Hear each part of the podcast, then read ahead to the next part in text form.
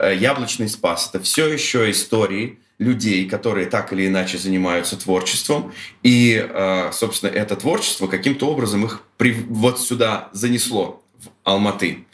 А, это могут быть люди, которые родились здесь, или как мы, вот в данном случае втроем а, оказались здесь. Э, понаехавшие. Понаехавшие, да. Вот. А, и, собственно, Костя один из нас, понаехавших и творческих, очень творческих людей. Смотри, философское образование есть? Есть. есть. Потом, э, значит, писатель есть? Есть. Потом, значит, э, как сказать, вот, кстати, про религиозную... Бывший поп бывший поп есть? Есть.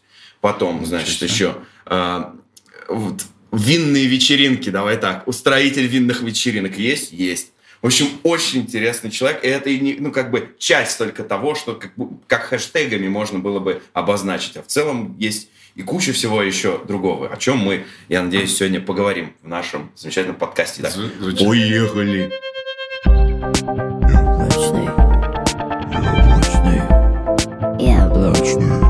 Я хотел сказать, что представление тезисное звучит так, как будто э, к, к, к оригинальной игре выпускали DLC, которые сделали вообще разные люди. Ну, так, по сути, что вот тут у нас такое DLC, видишь, вообще у всех ответвление интересное очень получается. Как бы вроде бы основная игра, а не, ну, типа, да, но тут, тут гораздо даже шире, чем просто переезд. Типа, сколько, сколько всего на разных уровнях. А самое главное вообще, вообще ведь у тебя и у тебя, знаете, какое общее есть? То, что у вас путь в Москву, а потом из Москвы да, очень да. сложный. Потому что Костя из Самары же, насколько да, я да. помню. Ну, Тольятти и Самара, да. Вот, Тольятти и Самара. И, собственно, вот наш э, соведущий Андрей, он у нас э, из Новочебоксарска, угу. го- города, в котором знаменитые рэп-певцы рождаются. Ну, в общем, послушайте первый подкаст, там все да. есть. Вот, об этом. А сегодня мы все-таки поговорим, Костя, раз да. уж ты, так сказать, оказался в наших цепких лапах сегодня, мы будем э, тебя э, пытать на тему того, чем ты сегодня вообще занимаешься в Алмате? У тебя такой бэкграунд, значит, и философ, и, и писатель, и бывший поп, прости господи, и все остальное, да? А что? Как, как так? Прости, прости Очень здесь тема, да, получилась? Короче, а, я знаю, что это логистика какая-то, что-то там такое. Да, да. После, собственно, Эргосова я попал в «Магнит», в магазин «Магнит» э, на складскую логистику. Меня взяли обучающим туда. И в Дмитров я туда переехал. Два года То там жил. Ух, ё. И обучал сотрудников, ну, первичному первичное обучение сотрудников, как работать, все такое. И вот с тех пор в логистике остался. А, то есть это анбор, э, это называется международ, на международном языке анбординги проводил, короче, получается. Анбординг менеджер у нас какой-то есть, специалист. Наверное. Ладно, так. Вот, и да, с тех пор сменил несколько компаний логистических, собственно. В Москве я заканчивал уже э, в Магнит Фарма, угу. э, но немножко на другой же должности, там специалист по качеству. Внедряли всякие железки новые, ну, эти, прям с поставщиками общался, закупал все это, внедрял, угу. пинал начальников смены, чтобы они работали по новым технологиям и так далее. Ну, вот такая вот была работа, очень интересная. Приколись. Вот. Я прям был уверен, до февраля 22 года я был уверен, что все, хватит слоняться. Так. Пора начать жить нормально. Все, ковид закончился. Так. Практически были деньги наменены на евро. Собирался в Париж. В Париж. Я... Смотрите... Э, вот до ковида я набрал денег, наменял их на евро. А как раз откуда вино появилось, я перед этим два года работал в красном-белом, тоже в обучении. Ага. У меня были прям восьмичасовые курсы по винам, по крепкому алкоголю, техника продаж. В Красном и... Белом обучают этому? Да, да. Там Реально обучают? Да. Ездил по региону, по всему э, Центральному федеральному округу в командировке. Давай сейчас Мне- сходу. мне очень здесь- интересно да, Вот это, это вообще, да. Я никогда да. не встречал красно-белое, где тебе могут про что-то рассказать. Нет, это сотрудников. Обучал сотрудников, нет, чтобы а- они могли... А они, ну так, это знание, они где применяют вообще? Типа, Ну вот им надо э, продать срочно вино какое-то. А, и И они, они начинают могут про его него там- что-то рассказать, да. Вот это вот Ну, я полнотелое, там вот за Ну, да, откуда, чего и так Я далее. вот такого не встречал ни разу еще. Ну, типа, реально, сколько был в В Москве все плохо, потому что в Москве очень большая текучка, в основном э, там и обучение да, только не проходит. А вот когда по регионам, там действительно люди работают по несколько лет, Мгм. и они хватают. Им там Прикольно. даже давали специальные звездочки э, за обучение, за первую. И за каждую три, получается, они сдавали экзамена. Мгм. За каждый экзамен они получали дополнительные деньги. За первую тысячу, по-моему, дополнительно к зарплате каждый месяц, за вторую что-то три, и потом пять, по-моему, так. То есть, и они там вообще гордились, у кого три этих э, три экзамена, они прям вообще звезды были. Ну, вообще, интересно, конечно, за алкоголь шарить. Просто я не думал, что это делают продавцы красного-белого, если честно. Да, я, главное, я сам особо не шарил, я пришел туда обучающим, и меня натаскали. Меня прям натаскали, э, я прочитал кучу книжек, я А ходил как? на всякие винные дегустации тоже и так далее. Да, вот, кстати, я просто ни разу в жизни не был именно на, на винной дегустации, а это, наверное, вообще еще и как бы такая рабочая история, когда тебя там, да, приходит один представитель какого-нибудь бренда Да. и такой тебе раскладку делают огромную, такой, типа, там, выпей такое вино. Ну, Почувствуйте красно-белого свой сомелье, два, два, точнее, один в Москве, один в Челябинске, и он- они нас тоже натаскивали. В смысле, это, типа, только два человека вообще на всю компанию, Ну, да? сомелье, да, они больше э, подбирают вина и так далее, Мгм. смотрят там э, какие-то, тоже проводят. А обучающие мы никого ничего, конечно, не, не, не поили, мы просто вот рассказывали. А как, э, ну, типа, это какой год был? Это в 2020 году ковид начался, с 18 по 20. А, ну в целом тогда, наверное, еще с, с ассортиментом у нас не было так плохо, как... Нет, Сейчас? неплохо. Вообще, в принципе, в красно-белом э, фишка их в чем? Э, что они стали закупать хорошие и недорогие вина, э, европейские. Мгм. Они реально э, сломали рынок. Мгм. То есть остальным компаниям пришлось подстраиваться под них, потому что просто ниже цен на аналоги нигде не было. Мгм. То есть, например, шампанское, французское шампанское настоящее стоило до красного белого минимум 4000 рублей. Минимум. А Серьезно? красное белое опустило до двух с половиной. И вот уже За после- счет оборотов, наверное. за счет огромных оборотов, да. То есть красное-белое как раз так работает. Они э, сотрудникам, в том, вот, идет, например, срок реализации там 5 месяцев, Мгм. не продал, сам купишь. Вот так вот. То есть и и просто все дергались и продавали, лишь бы продать. И, соответственно, оборот вот прям был поставлен. Вот в июне надо все продать, всю партию. Как хотите. Себе Прикол. покупайте, значит себе. И, соответственно, оборот заканчивается, тут же новый закупали.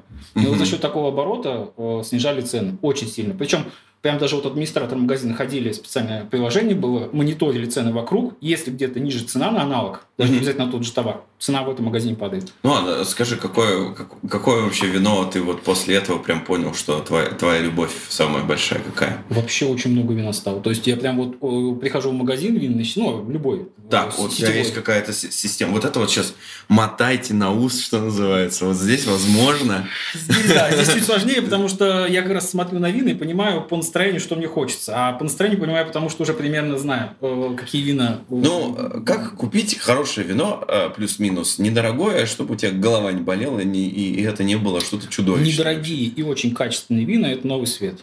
Чили, Мгм. Аргентина, Африка. ЮАР вообще великолепные вина. ЮАР делает какие-то космические вина, у них куча институтов винных, у них свои сорта, они раз- развивают с 50 лет уже свою винодельню, у них два раза в год урожай, Мгм. и они поэтому цену держат, ну и дешевая рабочая сила, у них очень низкая цена на вина, но вина высочайшего качества. А Новая Зеландия это свет? Новая Зеландия, да. Ну, Новая Зеландия вот со своим Sauvignon Blanc, вот эти белые, они Мгм. стали мега популярны во всем мире, и они задрали цены. Просто потому, что можно. Почему бы и нет?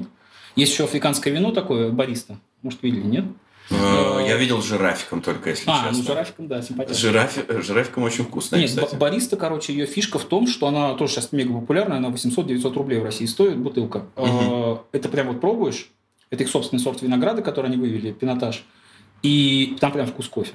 Кофе вот с коньячком, вот такой, чуть-чуть Прикол. алкоголя. Интересно, Очень крутая интересно. вещь, очень вкусная. Ну, она не вкусная, она необычная, то есть это вот такое, что... Ну что, что, что ты Да. бокал вина выпьешь, типа, да? и Да, по- да. по- И аромат есть кофе, и во вкусе кофе. Они вот назвали его бариста, потому что, собственно, в нем есть вот этот Ну. кофейный носки. И они тоже задрали цену, просто потому что это мега популярная тема. Ну, в основном как, выходит на рынок США, вышел на рынок США, все, задирают цены. Потому mm-hmm. что рынок США тут же скупает все. Mm-hmm. Рынок России вин где-то процентов 5 на самом деле.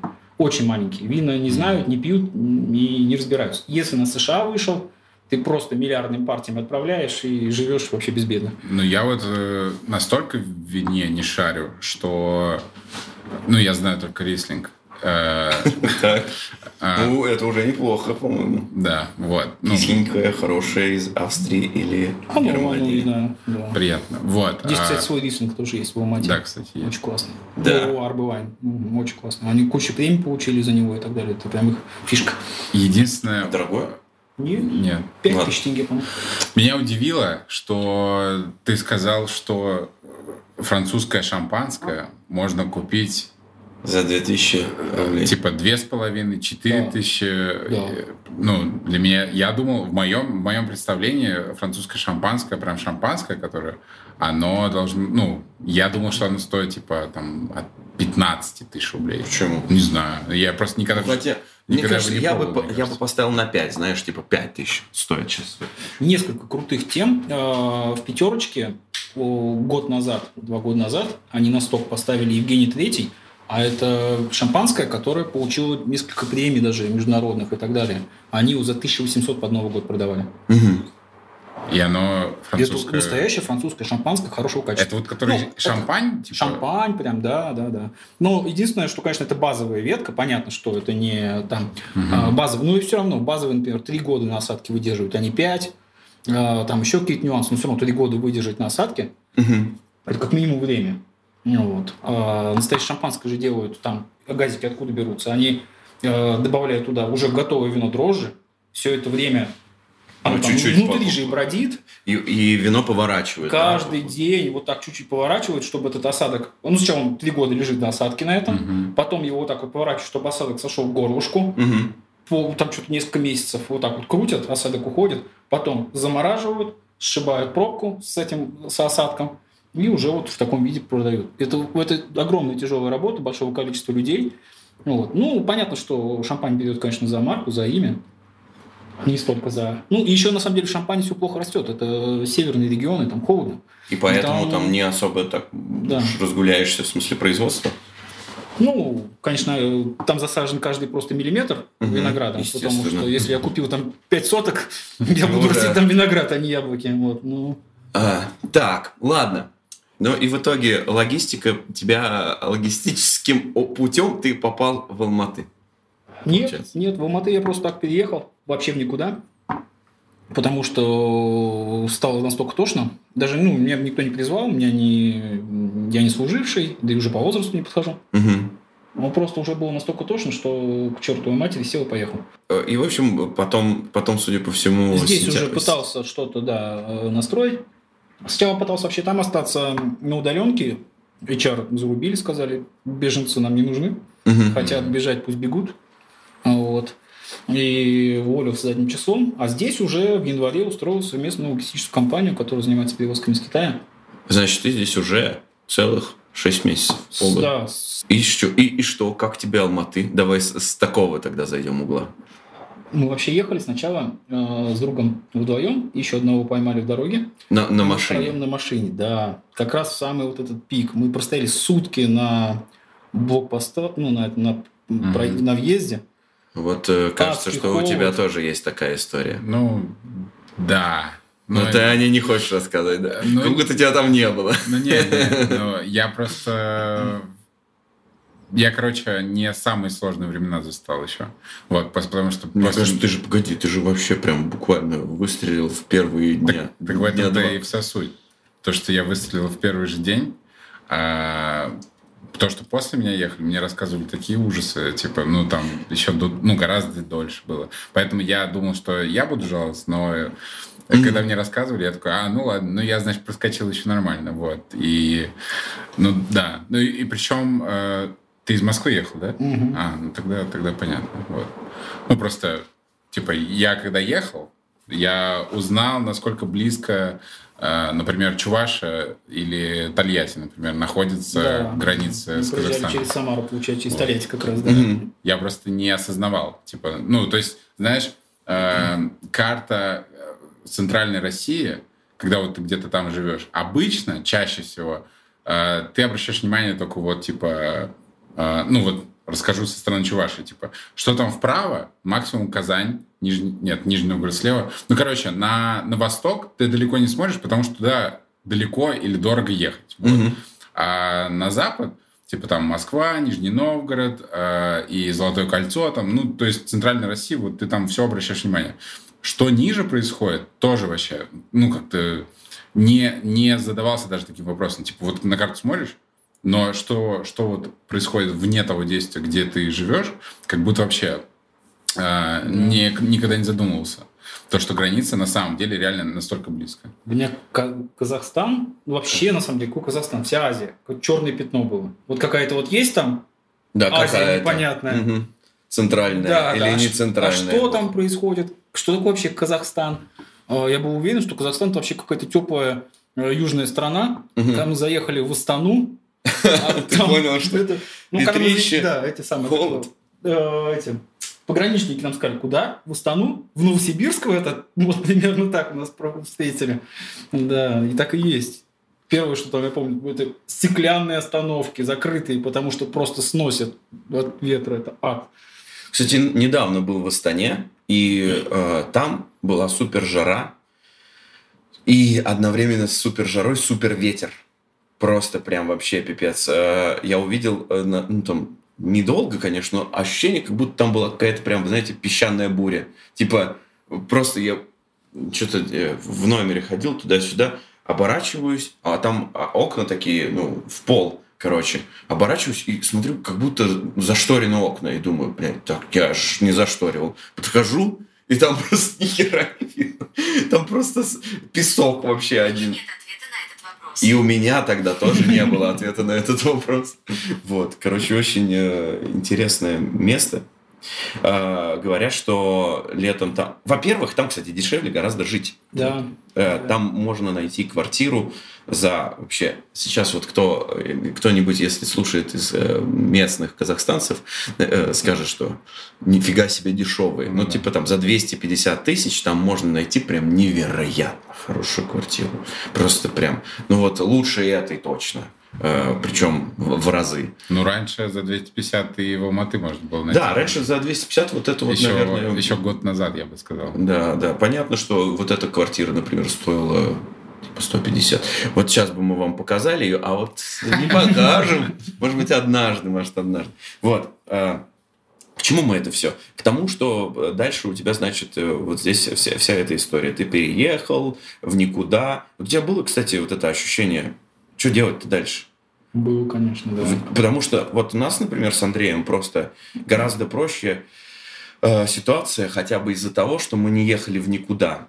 Нам э, и компания оплачивала э, всякие разные вещи, там, перелеты, и на первое время там давала денег, э, и плюс у нас стабильная была зарплата, при, и сразу в тенге. Mm-hmm. Нам не надо было ничего там думать про какие-то способы, как вывести, ввести деньги. Ну, конечно, на первых порах тоже надо было, но в целом у нас, мне кажется, такой супер лайтовый вариант был вообще переезда. Вот. И, и, и, но даже, вот, например, судя по тому, как вот у нас климат, так сказать, внутри всей нашей э, компании, э, всем тяжело даже, даже при таких благоприятных, так сказать, условиях было. Вот. А когда, когда вот так, как у тебя, я вообще не представляю, если честно, как, как можно взять и уехать просто в никуда. Это прям... Я не к тому, что осуждаю там, или... Ну, я, да, я имею в виду, да, что да. это охренеть как, ну, тяжело. Вот, что с тобой было? Постоянное ощущение, что я вернусь. Вот угу. первые месяца, полтора точно.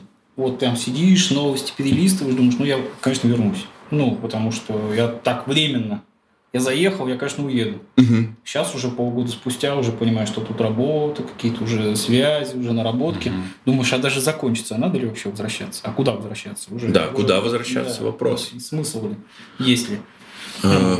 а тогда, да, вот, вот только на этом выкатывал, что это временно, что в любой момент я сяду, вернусь. Угу. Вот. Особенно как раз ноябрь, только месяц прошел, и меня сперли телефон, в автобусе. Э, я устроился на какую-то работу, соцопросы проводить. Кстати, очень неплохо-то заплатили. по Айкосу были опросы. Угу. Мы сидели просто с утра до вечера, и люди пробовали, курили. И им за это платили по 15 тысяч тенге за то, что вот он поучаствовал в этой дегустации. Ну, во-первых, мы сами да простят меня, что я сдаю секреты, проходили эти дегустации, ну, то есть на этом заработали. Плюс платили хорошо за людей, за количество анкет заполненных. Ну, что-то за месяц я получил около 300 тысяч. Прям очень хорошо. То есть я вот тогда тоже как-то вот ну, стабилизировался. Понятно, что было. Э, были какие-то деньги, с которым ехал, но еще и тут начал зарабатывать. Вообще ощущение такой приподнятости, что вот я первый тенге заработал свои. Uh-huh. Вот. И вот, ну, опять, это было чисто без трудоустройства, без ничего, это было просто так вот. Э, набирали интервьюеров, пойдешь, пойду. Вот, давай садись. Вот, когда закончился проект, деньги перевели на карточку. И вот, вот постоянно в таком состоянии, что вот сейчас вот вернусь, вот сейчас вот вернусь. Я хорошо помню Новый год, а, мы встречали ее в кальянной в одной. Угу. Вот один из наших троих, ну, втроем, в общем-то, жили в трехкомнатной квартире. Они, кстати, оба сейчас вернулись. А, ты, ты да, с кем ты жил, получается, вот с этими ребятами, да, которые да. поехали с тобой? Да, ага. да. Мы поехали вдвоем, одного поймали по дороге в машине, он с нами ехал, он вообще один. И вот он один, вообще в никуда, и как-то мы вместе в машине ехали, разговорились, мы поехали с нами. Он говорит, ну а что мне, что вот мне одному вообще поехали? И мы вместе втроем. У него ни семьи, ничего не было? Ну, у него девушка в Москве. Он, собственно, сейчас к ней вернулся. Ага. И она, она Новый год тоже к нам прилетала. Мы вместе встречали этот Новый год, получается, в этой кальянной.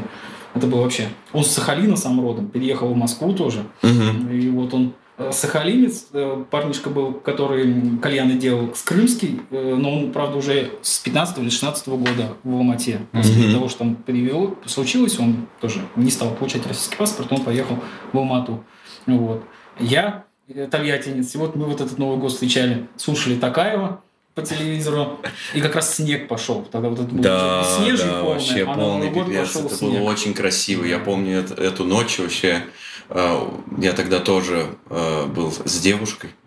И просто новогоднее какое-то чудо. Там, просто... Э, а мы, короче, жили минут 15 на машине. Вот. Ну, то есть до центра города, 20, ладно, до центра города, но на машине. Все равно далековато. Это рядом с э, Халык-ареной. В общем, не суть. Смысл в том, что там у нас был такой типа ЖК, Бесагаш? С, дву, с двумя два, домами, нет. Ну, я, я ездил в аэропорт, когда недавно. А, я видел Халык-арену, так что я примерно себе представляю. Да, это сторону аэропорта как раз. Да, да, да, это сторона аэропорта. Короче, и там было, стояли два, два э, дома, э, ЖК такой очень семейный, и вот там дети с хлопушками, там взрывается mm-hmm. все вокруг, и там клевая, на самом деле, детская площадка, все в снегу, все... Мы вышли, а, а у нас там был а, выход, как бы а, сразу там не было подъезда, а был просто вход в квартиру прямо с улицы. Вот. Ну, то есть, mm-hmm. на самом деле... На каком этаже вы жили? Отгадайся, Значит, а, прикол в том, что там а, было одно окно, это я все время рассказываю про то, что там было одно окно в спальне, все. В остальном был вечный чиллаут в э, в этой самой, на кухне. Но смысл был не в этом, а в том, что э, реально, э, блин, я сейчас подумал об этом и прям вспомнил, спиться там можно было, реально спиться, потому что там вокруг вообще ничего, совсем. Вот, короче, было очень тяжело. Но Новый тогда год Новый год был клевый. Тогда я прям вообще просто так кайфовал, конечно. Но это все магия женщин. Вот женщина может как-то так бац и починить тебе все.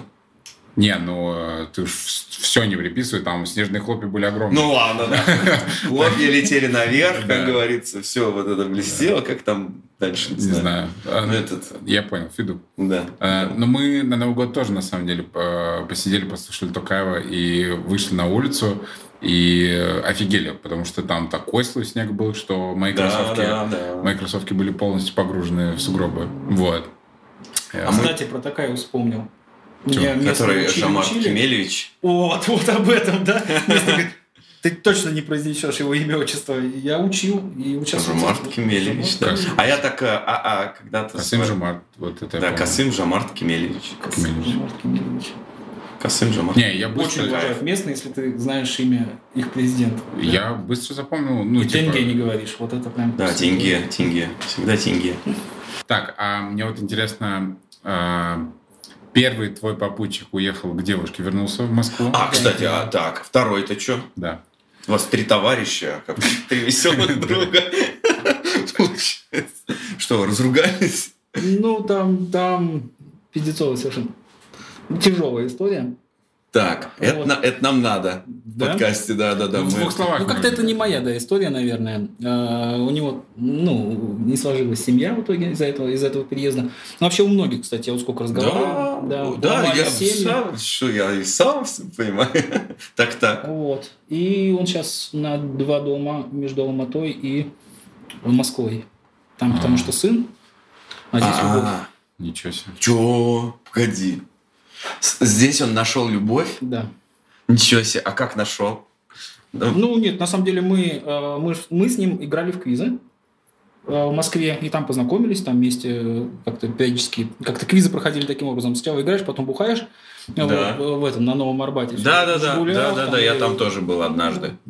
И даже своего друга детства там внезапно встретил. Вообще был шок у меня. Так, вот. популярная вот. штука. И здесь в И здесь мы стали тоже, да, ходить. И, в общем-то, с местными познакомились э, ребятами, как раз, которые здесь живут, которые нам очень помогли. Мне э, э, Гульжан великолепная, великолепный человек. Она со мной ездила в ЦОН, оформляла все это. Ну, то есть, там вообще как бы приглась меня, за меня. И они вообще все, мы после Нового года как-то у них там на квартире собирались. Ну, прям молодцы. Они нас очень поддержали. Угу. Очень много. Ну и вот как-то вот он так вот в этой компании нашел себе любовь. Вау. Так бывает. Ну а ты чего? Как твоя любовь? Я вот буквально с какого? 20 дней, как влюблен по уши. Ко мне приезжал на эти выходные девушка из Тюмени. Мы с ней познакомились онлайн, случайно, переписывались. Онлайн? И очень много переписывались. Она, она собиралась на концерт Би-2, ага. собственно. Так. И нашла меня... Запрещенная случайно. организация на территории да, да, Российской да, да, Федерации. Да, под звездочкой, да, там этот э, инагент и все прочее. Вот. И они сейчас да, так посты свои же теперь маркируют. Э, и мы с ней на этой а, я ВКонтакте выложил Контакт, конечно же, главная соцсеть в России. Но я контакт еще у меня, потому что у меня Слушай, а есть... ты правда, вот ты, кроме шуток там сидишь? Я там правда сижу. Я не просто там сижу, я там деньги зарабатываю. У меня две группы, э, которые приносят деньги сейчас с нее. Э, с То есть ты, вот я, я его еще подаю. С ума сойти. Так, а что за группы? Э, Десяти пальцев метод, слышишь когда-нибудь? Нет, это группа, короче. Она самая. Этот, э, как э, шестидесятники. Я начал вести эту группу просто так для себя. Сходил как-то на вечер э, встреч с Евтушенко перед его смертью. Как раз последний вечер был с ним. Не, Андрей не Это поэты короче... Евтушенко, Ахмадулина, Вознесенский. Короче, да-да. Прочее. Не, все-таки расскажи, чтобы да, у нас разная аудитория. Ну и вот, и короче... По контексту, я понимаю, это поэты 60-х да, годов. Да, да, да. да это Тарковский, не только поэты. Это ну, все режиссеры, это а. Эльдар Рязанов, это у этой, э, эпохи, у этой эпохи есть какое-то название? Да. Да, да, да, да. да. И какое название? Вот шестидесятники, собственно. И писатели туда. Почему? Потому что как раз после смерти Сталина открылись э, двери, и стало возможным писать, рассказывать. Они выступали на стадионах, э, то есть Рождественский Роберт. Ну, то есть вот эта вся э, плеяда молодых и рьяных, Понятно. Э, они вот тогда очень здорово выстрелили. И в кино, и в поэзии, и в литературе и так далее. То есть вот, собственно, Тарковский оттуда, Андрей. И вот начал эту группу вести. И просто так для себя, а потом начал, началось набираться количество людей, и в какой-то момент с моей мне монетизацию включили. Ну, Тебе прям монетизацию да, включили да. даже? Ну, у меня сейчас 80 тысяч подписчиков. А, это когда Ого. в твоем паблике показывают рекламу просто каких-то партнеров ВКонтакте? О, типа? да. Не, мне просто правда интересно. Теперь ну, надо это самое. ВКонтакте, а просто какие-то заказы, тот Тиньков, тот же самый, какие-то благотворительные, они просто раз, у меня появляется пост, все реклама. Она а заканчивается рекламный пост, в течение суток мне переводят деньги. а Вот. Э, рекомендованная цена была 200-300 рублей. Я так и оставлял, ну, думаю, просто как доп. заработок в Москве. Вообще, вот это, вот это, надо было перезаписать, надо срочно перезаписываем начало подкаста, потому что ты, оказывается, СММщик реальный. Ты сколько лет эта группа Пять. росла? Ну, я вообще не рекламировал, не раскручивал, ничего. Но ты в нее контент делал? Да, контент делал, конечно. Да. А представляешь, что будет, если вот, вот сейчас не надо смеяться, Но я вот серьезно, если такую группу в, в, в Одноклассниках открыть.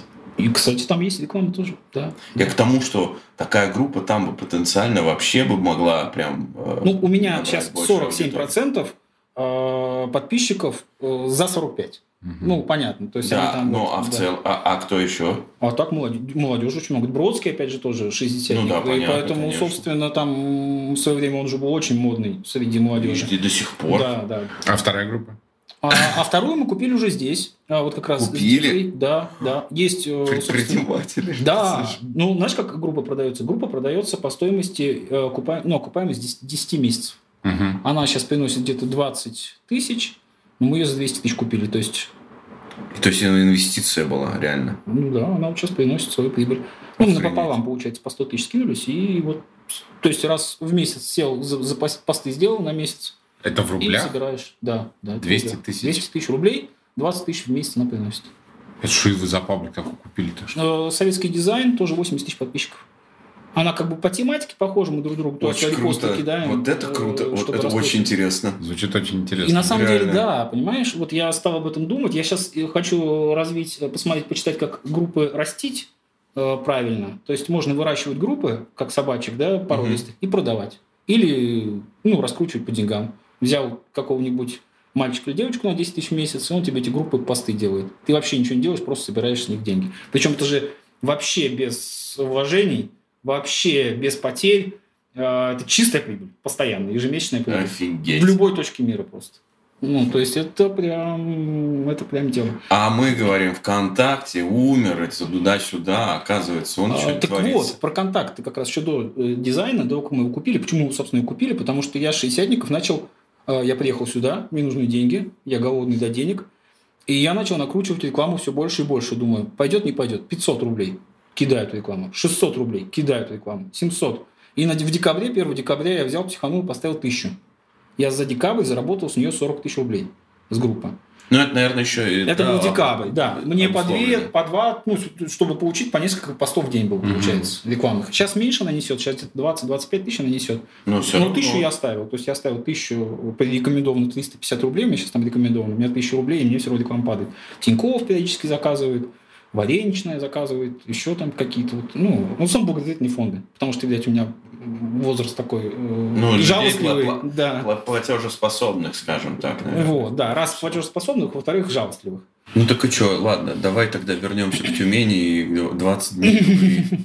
Ну да, и вот она э, решила просто приехать на концерт, а у меня ВКонтакте, ну, поэтому, собственно, я ВКонтакте сижу, потому что у меня там группа. И я там посты делаю, ну, я периодически и в Инстаграме, там и вот я написал там что-то, да, про то, что э, запрещение культуры реальной э, происходит как раз в России, а не за рубежом. Как все ругают, что типа за рубежом русскую культуру запрещают, mm-hmm. а у нас вот э, этот самый Лева или кто Шура получил инагент, да, и вообще выгнали их из страны. И вот она, да, она гуглила, собственно, концерт Би-2, наткнулась на этот пост, что-то mm-hmm. сначала просто пролайкала, я ее добавил друзья, вот мы стали списываться, mm-hmm. что-то так общение пошло, прям вот бух, такое плотное, ежедневное, и прям Блин, уже давно не слышал просто даже такие истории, если честно. В смысле, вот именно такие, когда там э, лайк поставил, ты добавил друзья, уже... и потом переписываться начали. Э, невозможно представить вообще вот в голове сейчас, что я так э, мог бы сделать ВКонтакте. Вот я к чему.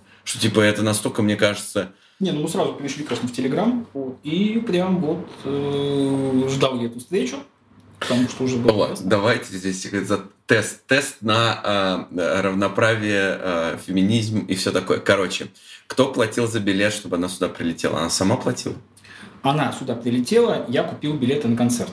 Это была изначально так договоренность, э, что типа, ну, решишься а для нее как бы с Тюмени прилететь сюда, ну, уже сам факт. Вот. Э, она все сама. Я купил билет на концерт. Ну, типа, все-таки я пригласил на концерт, как бы вот концерт, но он вообще мальчик. Вот. И она даже взяла э, хостел себе, то есть угу. оставаться у меня не планировала. Ну, что-то пошло не так, в общем, все как-то пошло очень хорошо. Ну, это отдельная тема, да, но прям три дня были для меня вот эти вот, это было какое-то просто сногсшибательное. Я влюбился, у меня просто вот блаженная улыбка до сих пор, когда я читаю, что она мне пишет.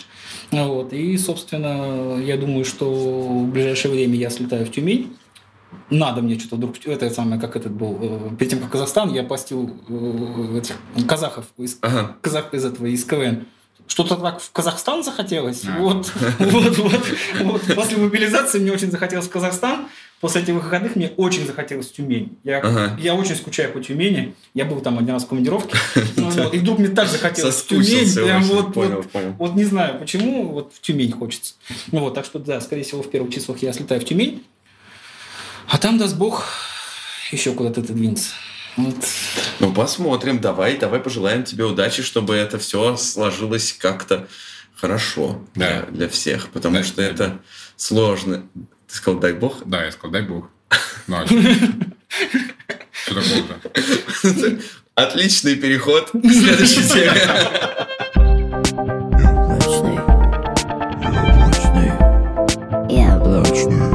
общем, а, расскажи про свой опыт, так сказать, в богослужении, всей этой истории, как это вообще с тобой случилось, что у тебя э, это произошло, а потом ты понял, что все-таки выцерковляться до конца ты не, собира... не собираешься.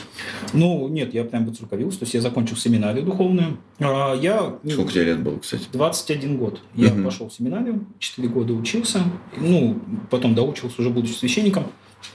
В 25, получается, меня рукоположили. Э, я Что же сделали? рукоположили в священники рукоположение. Э, в общем, как градация духовенства есть диакон, священник и епископ. Ага. Собственно, патриарх Кирилл, он является епископом московским. Угу. А так в каждой области есть свой епископ. Угу. Вот. И одно из таинств, как венчание, крещение и так далее, это рукоположение. Э, типа епископ – это человек, которого от апостолов идет. Вот апостол положил руки, это Христос на апостолов, апостолы на своих учеников, и вот с тех пор вот это рукоположение переходит, переходит, переходит, дошло до епископов. И, соответственно, епископ читает там молитву, ну, то есть отдельное таинство, накладывает руки на голову и делает тебя священником. Таким образом. Угу. Так. Оно называется рукоположение в священнике. Вот. Э, и, собственно, да, меня рукоположили в священники. Стал служить в Центральном Самарском храме, в одном из центральных. Очень, очень хороший опыт, очень интересный в том плане, что огромное количество людей прошло через меня на исповеди. Э, очень хорошо в людях стал разбираться. Вообще как-то, ну, ты же когда копаешься в человеческих судьбах, как бы с, ну, с людьми общаешься. Ну, а, мне вот всегда интересно было э, а, вот тайные исповеди, все это, ну, не то чтобы понятно. В общем, а, история, когда к тебе приходит человек, он тебе рассказывает э, там какую-то свою проблему, да, там боль какую-то, там грех, не грех, спрашивает тебя и все такое. Здесь же это очень много психологии, возможно, но при этом все это через призму какой-то религиозной э, истории. И вот ты никогда не, не думал, что ты, например, своими какими-то теми или иными словами как-то портишь человеку жизнь или наоборот. Ну, то есть, короче, переживал ли ты вообще по поводу этого, что ты как-то не так? Ну, в основном я очень много читал литературы духовной, очень много всякой э, ну, книг 100, наверное, точно всяких прочитал. Э, это всякие монашеские вот эти вот книги 15-х, там, 10 веков. Вот. И в основном практику давал чисто христианскую. Угу. Какие-то... То есть не от себя. Так что не было такого, что я вот такой крутой сейчас и психологически тебя там разберу. Ну, все проще. Вот. Просто именно а почему прокачался, потому что а, люди определенного, вот как я уже потом стал замечать, люди определенного внешнего вида, люди определенного а, склада ума совершают примерно одно и то же. И делают примерно одно и то же. Я потом в ковид очень много смотрел Асю Казанцеву. Она вот как раз с, с различными по поводу ДНК и прочего. Угу. И вот ребята, которые биологи, которые занимаются ДНК, они говорят вообще, человек настолько детерминирован, что никакой свободы на самом деле нет. Ты уже своим рождением, своим, ну, то есть весь твой склад ума, я к этому на самом деле склонен больше. Реально люди, э, внешний вид может сказать о том, что у тебя в голове, примерно. Ну, а если, например, взять э, человека, который, не знаю, инвалид, что это о нем нет, может сказать? Нет, ну я имею в виду, вот смотри, э, если, ну тут даже какие-то элементарные ага. вещи. Если ты э, в определенном постоянно улыбаешься, у тебя будут определенные морщины. А, в этом да? смысле, ну, все, все, вот, понял, какая-то, понял, да, понял. да, да, угу. да. То есть твоя э, внешность, она будет говорить о том, как ты себя ведешь, как ты говоришь и так далее. Ну, как-то вот так. Вот даже, да? Человек много думает, да? Вот да. морщинка вот так вот, да. Она уже морщит, значит, лоб периодически, да. То есть она э, к 60 годам будет такой умудренный старец. Так, сейчас я просто... Э, анализ Андрея сейчас, беглый анализ Андрея. Нет, у меня, может быть, и тут морщинки. Но никто не знает, потому что э, у, тут это у, у рта, да. уголков рта, ну там борода густая. Это, кстати, тоже о чем-то говорит ведь, наверное. Мне, кстати, борода. было интересно, была ли у тебя борода когда -то? Конечно, да. Хвостик был, я делал волосы. Хвостик и борода. Прикольно. Так. Классический батюшка. Как-то я шел на службу рано утром, я входил в Соседском, иду и слышу хохот за девчонки смеются. Говорит, о, Иисус идет. Ну, в общем, как-то вот прям ага. бородатый, усатый и с хвостиком. Сколько ты, получается, прослужил в Самарском ну, храме? Где-то два, два с половиной года. И меня потом перевели в женский монастырь. Ну, как жен, женский монастырь, там вот же... Вот это прям очень интересно. Так, а можно ли вообще так? Э, так? Почему? Почему? Почему, Почему? интересно? Ну, типа, женский монастырь, а там как бы грешные мысли, вся вот эта вот история. Я про то, что... Ну, как ты бы... сериал Савлеева не смотрел, что Я, кстати, не посмотрел. Я нет, а ты? смотрел. Как кайфово? Ну, не могу сказать, что прям кайфово, но... Ну, я, на самом деле, монахи не исповедовал. У нас был духовник отдельно, у них свой духовник, дедушка там был, очень крутой такой, из Украины, кстати. А, отец Августин. Очень классный. Мы прям с ним очень много болтали. Он как-то, он там жил, прям при монастыре. И, э, а мы когда службы, там очень длинные службы, службы заканчивались периодически в 9, а, у меня как раз дело шел к разводу, а вообще священник обязательно должен быть женат. Mm-hmm. либо женатый, либо монах. И, соответственно, если хочешь быть священником, должен жениться. А епископ? А епископ монах. Всегда, обязательно. Ну, в русской культуре, в православной. Я запутался. Получается, а монах это тот, кто... А монах это человек, который э, принимает такой целебат, ага. что ни женщин, ни имущества своего, живет при монастыре в идеале. И, в общем-то... Ну ладно, окей. Да, да. А, а священник, священник женатый, семьи, все. Священник, типа, ближе к людям, чем э, к... А, смотри, священник, в принципе, э, это э, вот сам диакон, священник, епископ. А монашество, оно параллельно. Это просто... А-а-а. Ты можешь быть священником-монахом, можешь быть священником А-а-а. мирским, неважно. То есть Очень это, интересно. это как вот, ну, так. как пойдет твоя судьба. Угу. Шло, значит, дело к разводу. Да, и я там, в общем-то, периодически оставался в монастыре, у меня была своя комнатка. Э, ну, как комнатка, там как раз была комната, он жил рядышком, общий коридор, общая кухонка там, угу. соответственно, вот мы с ним поэтому постоянно сидели, болтали очень много, очень, очень интересный он лично знал Иллиона Алфеева, если знаете, может быть, этот митрополит такой довольно медийный в свое время. Нет, нет, нет ну, так. Вот, но, но, но все равно и так расскажи. Он служил в Вильнюсе э, сам. И как раз вот на постыге в монахе вот этого митрополита Илариона, угу. ну, это сейчас один из преемников э, патриарха Кирилла, называемый, угу. то есть в патриархе. Угу. То есть планируемый. И вот он меня и поддержал, когда я сказал, что уйду из священников. Он говорит, ну, ты чувствуешь, что вот уже все, ну, не, не можешь, не твое. Не можешь давать да, людям да. пользу в этом? Э, я разочаровался, я очень сильно, ну, меня все это... А разочаровался в чем именно? Сначала э, в священстве, этот развод, я понимаю, ну вообще, что вот это все, оно не работает, и духовные эти практики не работают, и они все, ну, на самом деле вся вот эта вот культура, она такая вот очень негативная она настраивает, что ты сам хуже всех, ты должен всем, и ты должен постоянно смиряться. Тебя могут унижать, а ты должен смиряться. И вот эта вся культура, она прям вот человека гнетет. В основном, э, ну, либо человек очень поверхностно относится к церкви, просто там по воскресеньям ходит и, в общем-то, не вникает во все это. Если начинаешь вникать в духовные практики, ты просто понижаешь, ну, на такое дно самоуважения, что просто вот дальше некуда. Ну, то есть ты вот всем должен, ты хуже всех – не вот ты хуже всех, ты хуже всех в своем ходил, это мем э, отца Дмитрия Смирнова. На самом деле так и есть. То есть оно вот, она очень, очень негативно влияет на психику. Угу. И это вот, одна из причин. Это, ну, да, то есть э, развод это было как триггер, то есть вообще священник разведенный не должен служить по канону. И я пошел к епископу к нашему, говорю, все, ну, ты что, первый, что ли? Ну, как бы, ага. люди разводятся, все, служи и не дергайся. Ну, вот. И я продолжал служить, но в итоге вот, пришел к игумене, к нашей матушке. Она, ну, то есть э, монастырем управляет женщина, игумене. Uh-huh. Я говорю, ну нет, все, я ухожу. Не могу. Она говорит, ну, ну вот. И да, я как-то тоже никуда ушел тогда. То есть это был первый такой перелом, когда я ушел в никуда. Все-таки священников держат как раз этим. А, молодых священников прям 20-21 год рукополагают священники, у него семья, и он больше ничего не умеет. Он mm-hmm. больше ничем никогда не занимался в жизни. Mm-hmm. У него образование только семинарское, у него даже высшего образования нет, оно не является государственной mm-hmm. высшей семинарией. То есть ты вообще никто. И епископ этим очень здорово играет. Он прям вот э, отправлял в запрет. Сейчас у меня хорошего друга, он э, священник служил при госуниверситете Самарском. У него великолепная э, собрана была молодежная православная молодежь, очень активный, очень живой, и он выступил против, правда, очень аккуратно, но выступил. Угу. И вот его сейчас вот недавно в запрет отправили, он слег в больницу с язвой, очень перенервничал со всем с этим. Э, у него четверо детей, и он вообще не знает куда. Вот, mm то есть 87 -го года mm всю жизнь прослужил. Что делать куда, дальше? Куда? Как mm вообще жить? Как прокормить четверых детей? Ну, то есть вот... Жестко. Да, и вот это вот как раз, э, а как такой человек, например, вот, например, он решил, что все, позиция моя вот такая, я против. И он, например, берет свою семью и едет в Казахстан, условно. Ну, у него, у него, ну куда-то куда-то еще едет.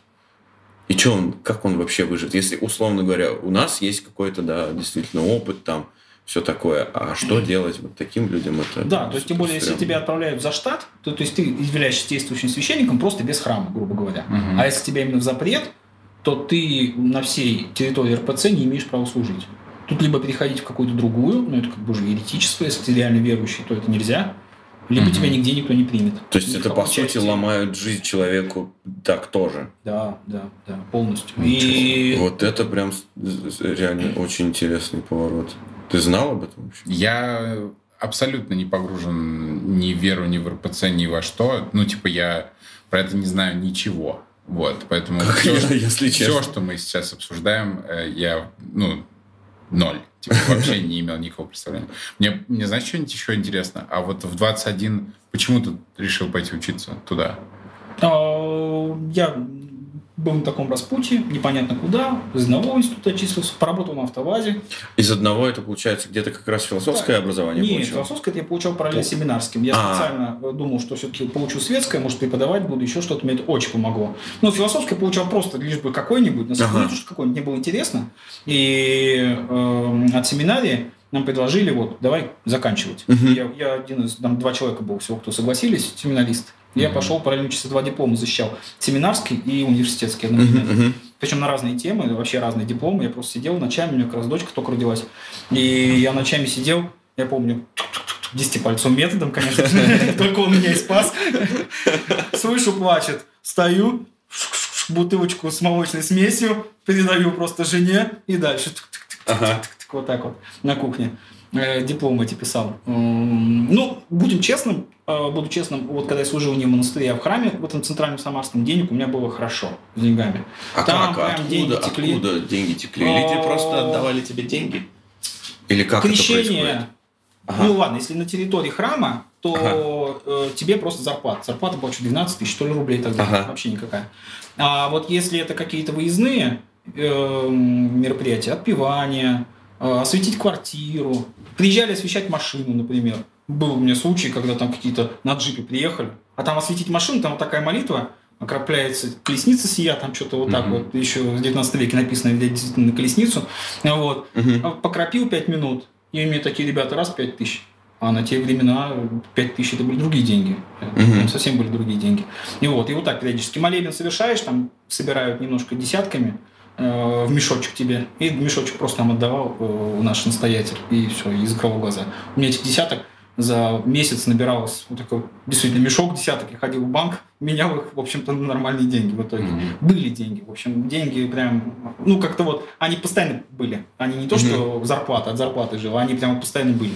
Я когда учился, у меня была преподаватель по э, я не помню даже, как это называется. Но, короче, это что-то математическое было. И эта преподавательница была преподавательницей моей мамы. И классной. Точнее, руководителем группы моей мамы. Вот. То есть она очень много в одном заведении работала и учила и мою маму, и меня. Вот, спустя там ну, много лет. Она очень сильно была верующая, но по-доброму. А я э, в свои, в свои, когда был подростком, жестко вот этот нигилизм и все такое, и юношеский максимализм, у меня все друг на друга накладывалось. И мне было смешно и забавно просто рассуждать об этом, потому что я искренне не понимал, типа, э, зачем люди верят, типа, вот. И а вся группа у меня очень любила, когда мы с ней начинали рассуждать, потому что все уходило на задний план. Только вот мы вдвоем, все остальные слушают, и мы с ней спорим. Ну, она, типа, отвечает что-то, я ей задаю вопрос, ну, который, правда, меня интересует, резонный такой.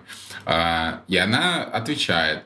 Я хоть и слушаю, но все равно, типа, там, что-то не могу понять его просто. Почему? Ну, типа, она мне... Разные мы темы с ней обсуждали. А она даже, по-моему, работала тоже в каком-то храме, типа, иногда. Вот, и преподавала математику, там, алгебру или что-то такое. Вот. В итоге она мне сказала, что э, просто возможно, возможно, в твоей жизни что-то произойдет, и ты поймешь, типа, и вот, типа, ну, вот так uh-huh. вот происходит.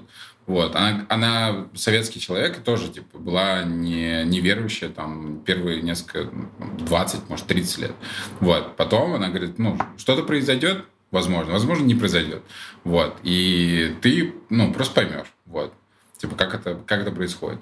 Вот. И поэтому мне интересно было, что у тебя было в голове, когда в 21 год ты решил все-таки, хоть типа не знал, куда идти и что делать, но что в голове было, что сыграло типа решающим фактором? Я знаешь, как я очень эмоциональный.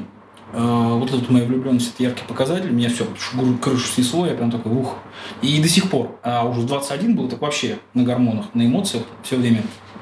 И я когда в храм первый раз пришел, и все это услышал, увидел, на самом деле службу я очень люблю. Я до сих пор, я вот здесь был на Рождество, Э, в центральном храме, э, вот этот красивый 19 Вознесенский, 20 да? да? Он называется, по-моему. Митрополит э, до сих пор там, он там служил как раз митрополит казахстанский. Угу. Очень красивый. Я прям с таким удовольствием простоял службу. Я тем более ее наизусть знаю практически. Ну, то есть для меня все это вообще... Я сейчас прям, ну, не люд, но атеист. То есть я отношусь ко всему к этому очень скептически. Но вот сама служба, само торжество, вот это мне нравится. Угу. Оно реально вот богослужение настолько консервативные люди в церкви, что оно почти 10, 10 веков уже. Вот это богослужение как было при Петре Первом, вот оно такое и осталось. Вот ты заходишь в храм и можешь послушать, что слушал Петр Первый в храме. Mm-hmm. Это же, ну, как минимум, исторически интересно, историческое впечатление. Я не услышал все еще, почему, в чем, э, что за решающий фактор был в 20 лет. Ну, вот, да, я, я пришел на исповедь, э, исповедовался, и прям вот до слез, и как-то меня все это очень тронуло. И познакомился потом с человеком, который мне помогал, книжки давал, у него огромная библиотека была литературы духовной. И я как-то все это очень через себя эмоционально пропускал. Mm-hmm. Читал, вот, я помню, с огромным удовольствием оптинских старцев. У меня э, стала складываться картина истории, я стал изучать максимально плотно историю России, а она очень тесно с религией связана. Mm-hmm. И вот оптинские старцы, это в Калуге, э, в Калужской области, Оптина пустынь. Э, Ее в 91 году восстановили, возродили, а так она была разрушена в советское время. Угу. Там отдельная история интересная. В 93 году там один сатанист с ножом трех монахов зарезал. Вот. И их сейчас вот к лику святых скоро причислят, потому что типа мученики за Христа. Вот. А три молодых парня советской закалки, которые один спортсмен, один там какой-то, ну, то есть там просто, они просто пришли в монастырь, приняли монашество искренне от всей души, и прям вот служили там, жили, и они восстанавливали этот храм, и сами кирпичи таскали, там они сажали mm-hmm. поля, чтобы кормить монахов. Mm-hmm. Ну, то есть вот это вот вообще 90-е годы для церкви это самый подъем, потому что туда реально вкладывались. Во-первых, это была замена вот этой вот э, ну, она была запрещена, религия в Советском Союзе. Mm-hmm, Те, кто да. не принимал религию, это была как альтернатива. Тальков вот постоянно, почему такой религиозный был? Он же у него же такие, ух, антисоветские песни, mm-hmm. но при этом еще и религиозные. Потому что вот религия для него была именно вот как протест против советской власти.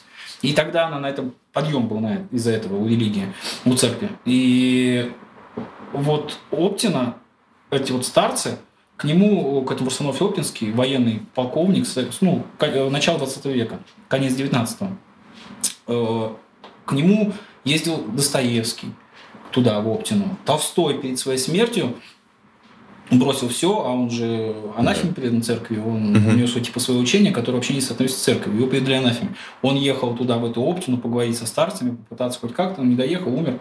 Вот. И вот это все очень тесно переплетается. Литература русская, угу. русская культура. Соловьев, Владимир, философ, очень часто был в этой Оптине. И вот все вот так вот. Мне начало... Я когда прочитал Евангелие, впервые прочитал Евангелие, я только понял, что огромное количество цитат, которые я знаю, там, э, про длинного глазу и так далее, это все евангельские цитаты. Угу. И это меня так поразило, что, оказывается, огромная часть культуры, литературы, которую я читал, изучал, она вся основывается так или иначе на Евангелии. Угу. И вот это у меня переплетение культуры, истории и религии, оно сошлось.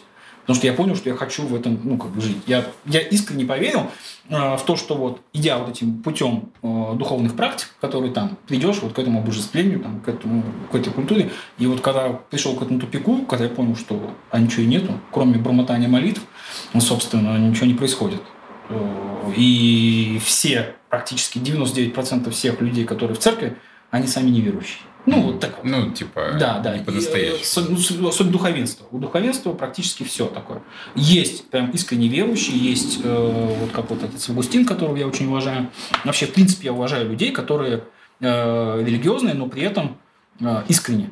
Вот для них это честно, искренне. Я прям их очень люблю, уважаю. И я сейчас периодически пишу всякую, писал сейчас, когда уже перестал, э, рассказики всякие, у меня еще с Лесковым сравниваю, потому что Лесков тоже смеялся над э, церковью здорово. Ага. И я высмеиваю, но я высмеиваю на самом деле не саму религию, не саму ну веру ну, да, людей, да, искренне, а пороки вот эти вот, вот да. священников, да. Вот меня это всегда и напрягало. Типа, я сам-то, ну, то есть у меня мама верующая там в каком-то плане, э, и поэтому я сам, когда вот с учителем спорил, я тоже больше не над верой, а именно над э, тем, что я, короче, у меня большое сомнение, что э, вот большинство людей, ну, потому что я видел, как люди это воспринимают, и мне казалось это странным, если если уж ты веришь, то надо правильно верить, типа, наверное, по-настоящему, а не так, как, типа, то, там, сегодня я верю, а вот когда мне неудобно, я, типа, ну, такой, пропускаю это, там, еще что-то.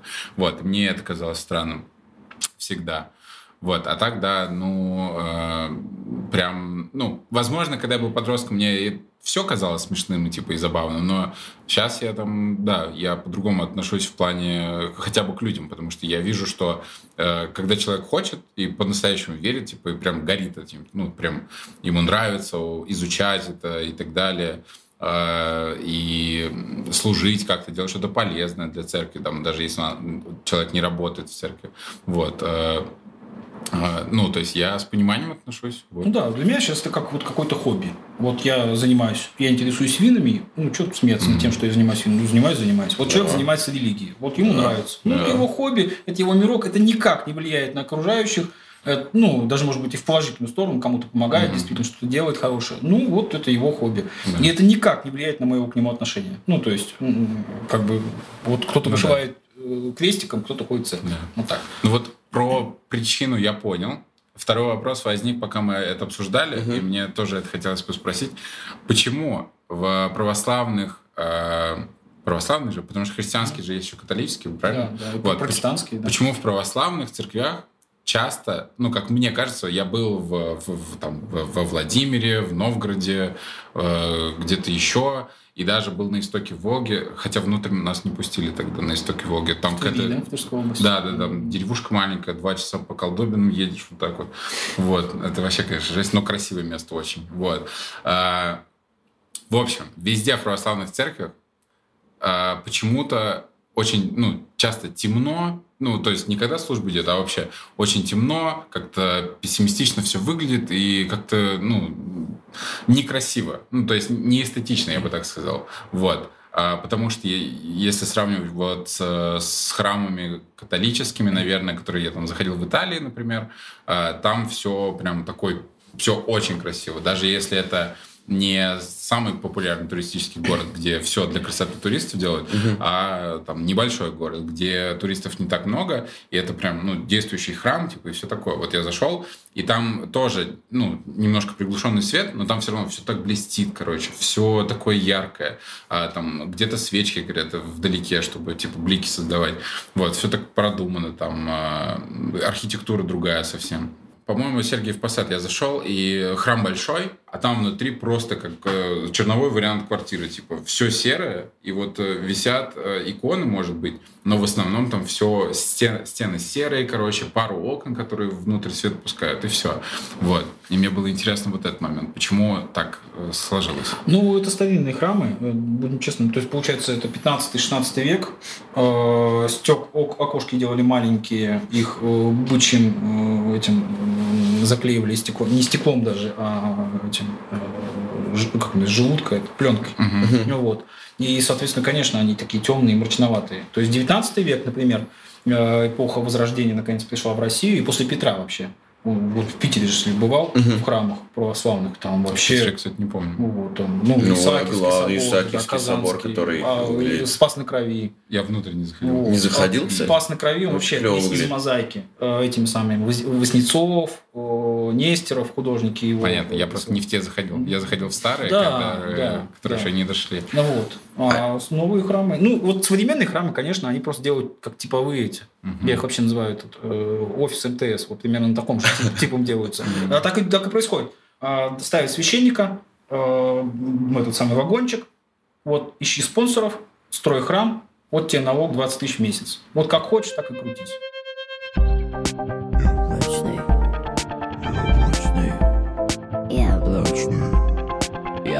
Это вообще э, смертный грех в церкви считается молоки, о, этот, да, э, когда ты рукоположение получаешь за деньги. Угу. Вот, это вообще как бы запрещено и не считается рукоположением. Но я точно знаю несколько епископов из нашей епархии, которые стали, и даже сумму знаю, на то время э, один епископ э, за 10 миллионов купил. А откуда у него 10 миллионов? Ну, ну так, чисто... был как раз настоятелем Большого Самарского храма. Ходил мэр города Самары в этот mm-hmm. храм. И ну, тот ему тоже отсыпал. Конечно, конечно. Mm-hmm. Прекрасно. Можно еще один вопрос про церковь, э, пока мы, мы не убежали. Э, тогда же, когда я зашел в храм в Генуе, в Италии, меня удивило, знаете что? Я задумался, почему это. Э, там свечки не свечки. Там свечки это лампочки. Mm-hmm которые заруб... включаются, когда ты закидываешь монетку. Угу. То есть автомат, в котором стоят типа вот, лампочки, они не горят до тех пор, пока ты не закинешь. Угу. И да. ты закидываешь, и у тебя загорается. В чем смысл э, обычных свечек и, э, Если есть лампочки. И почему, их, и почему кто-то себе позволяет менять на такие автоматы? Типа, э, ну, то есть, им, я, в нашем случае хотя бы есть смысл то, что ты за них платишь, потому что она что-то стоит. А тут, типа, ну, лампочка горит, я сомневаюсь, что это стоит там, ну, дороже, чем свеча. Вряд ли, да. Ну, официальная версия церкви, по-любому, в церкви ничего не продают. А, они, да. Это не, пожертвование. Ничего не облагаются Добровольное налогом. пожертвование. Да, то есть это они ну, не являются налоговым резидентом, потому что они ничего не продают. Mm. Это чисто жертва. Ты захотел, э, пожертвовал, и тебе дали свечку, просто чтобы ты поставил. А, а свечка это просто исторически так сложилось. Ну, то есть в Библии описано, что вот э, Богу надо возлагать свет, свеч. Ну, а какой свет? Ну, сейчас появился электрический. На самом деле, в православных храмах все паникодило, это вот как раз mm-hmm. эти... Они, они теперь на электричестве. электричестве. Да, да. конечно. Mm-hmm. Вот. А эти, как бы, ну, культура осталась, практика вот этого. Mm-hmm. Ну, а почему нельзя электричество? Можно. Mm-hmm. Ну, в православии более такое традиционное, более такое... Э, Интересно, конечно, что пожертвования фиксированные mm-hmm. должны быть, э, как будто ценник. Да. Да, да но это пожертвование. Я просто был как-то с мамой, э, когда еще до армии, по-моему, сходил с ней в церковь, как она просила. Эм, и то ли воды я хотел купить, то ли увидел, как бабушка покупает календарь. Вот, и я ну, немножко офигел от э, суммы, фиксированной суммы пожертвований, я бы так сказал. Mm-hmm. Вот, это меня удивило, потому что там, по-моему, вода была в 0,5, типа, которая, а, ну, аналог в 100 метров в киоске стоил, ну, в раза в два, наверное, дешевле. Ну, типа, правда, там обычная, uh-huh. прост, простенькая такая водичка. Вот, и меня это удивило, и я, я еще тогда такой, мам, ну, это, типа, странно немножко. Такая, типа, потом, потом, типа, обсудим. Потом. Ну, обсудили? Нет. Реально, даже многие священники в свое время поднимали этот вопрос, что это неправильно, что надо оставаться на пожертвованиях. Ну, так ничего не привело, потому что, ну, такая политика. Ты же книжки пишешь, э, одна у тебя точно издана «Православные знакомства» называется. Угу. Вот. Э, расскажи, как тебя вообще угораздило, так сказать, именно... А, а почему, почему об этом? Ну, и вообще, про, э, точнее, не да, почему об этом, про что это, да. Вот, значит. Православное знакомство звучит, если честно, как в духе одиночества в сети или... Да, а, очень долго у меня было, я сидел ВКонтакте в группе православное знакомство, реально. Угу. Это А-а-а. очень смешно. Это прям вот просто э, с девушкой моей мы сидели, она вечерами было такое занятие, она садилась, открывала вкон, ВКонтакте и начинала читать мне комментарии вслух оттуда. И просто мы ухахатывались местами. Там э, администратор был, Басяткин, я даже помню до сих пор его фамилию, э, вот, и он просто писал вот такие посты о том, как женщина себя должна правильно вести, э, как в церкви все должно быть, какая семья должна быть. И под ней там такие срачи образовывались. Просто там друг друга грызли. Женщины писали, да пошли вы, мы такими не будем. Мужчины писали, смиряйтесь, гриш грешницы. Вот, и вот там вот прям баталии шли. Это очень смешно. Какие-то там безумные фотографии выкладывали, там, вот я и моя порося, приезжай ко мне в деревню помогать картошку полоть. Вот что-то такое вот. Ищу женщину, чтобы помогла мне дом построить в моей там э, Усть-Заупинске в каком-то. Вот, то есть вот, вот такие вот. И вот это все меня очень смешило. И стал, собственно, ходить на прозак. Это литературное было сообщество очень долгое время.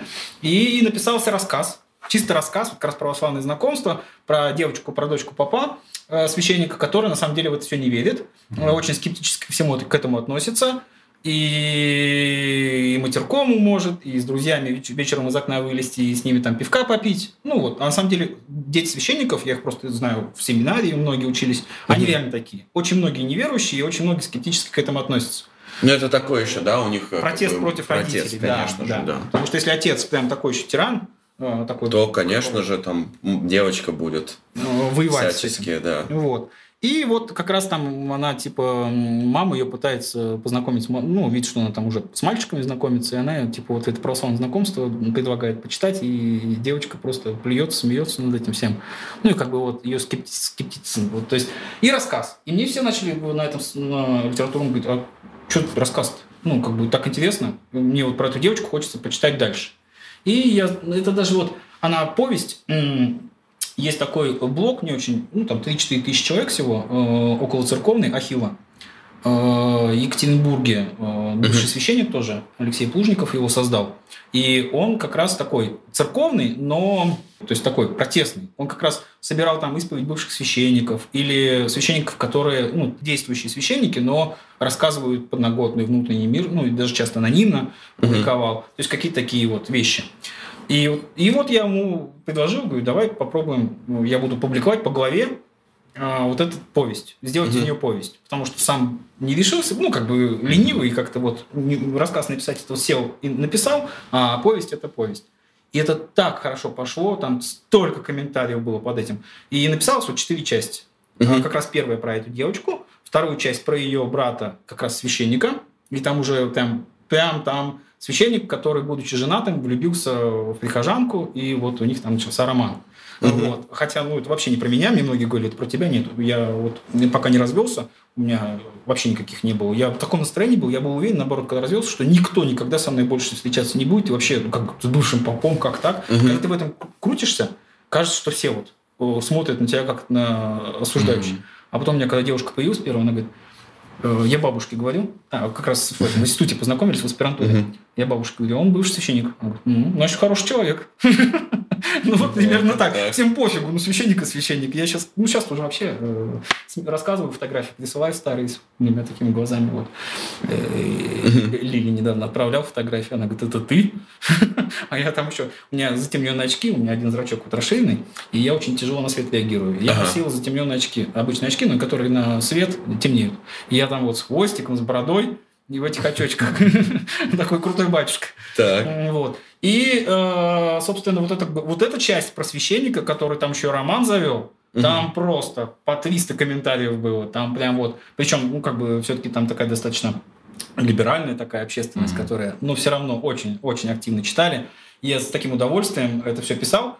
И последняя часть, э, уже как бы вот девочка взрослая, она, отец умирает, отца все время его и нет, он всегда фоном священника. Mm-hmm. И она возвращается в деревню, вот в эту, на похороны отца. Встречает, она уехала из деревни, собственно, бросила всех, а, сбежала. И вот возвращение ее, последняя глава, как раз она приходит на могилу отца, и ее размышления, это даже скорее размышления о потере Бога, чем о потере отца. Вот я как-то вот так вот это все завязал.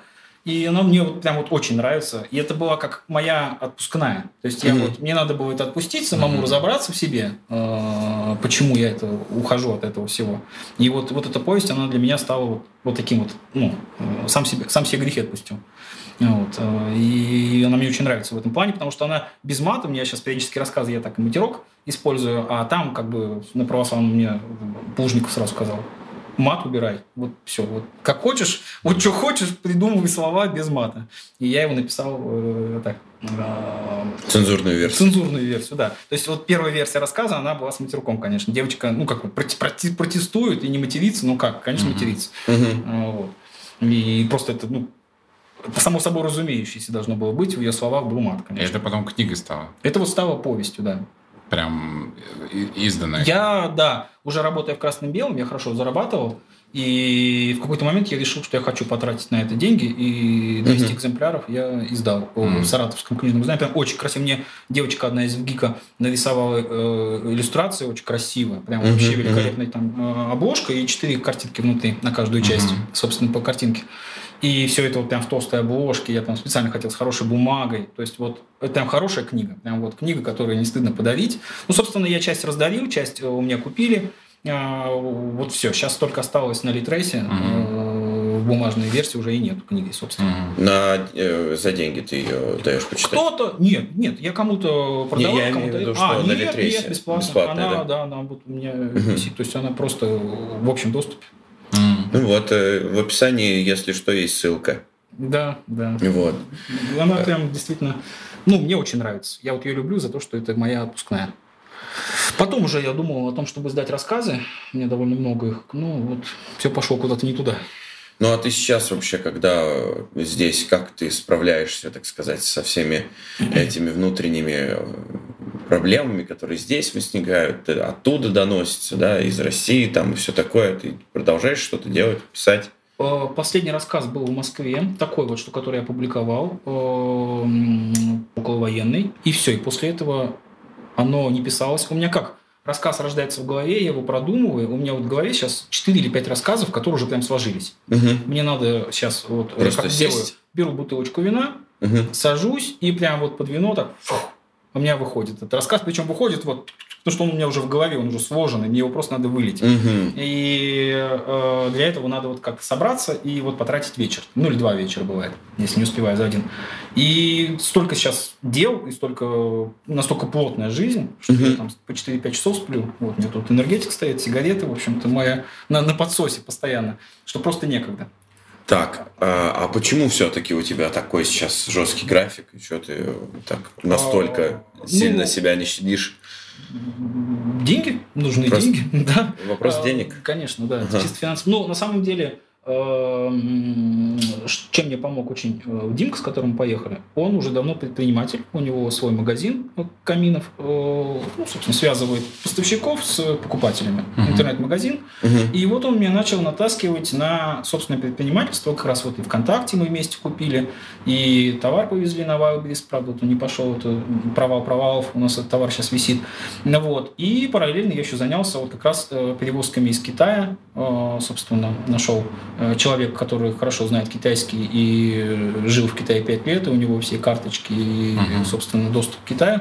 И вот через него сейчас мы э, тащим в Москву китайский товар. Uh-huh. Вот, а через есть, Казахстан?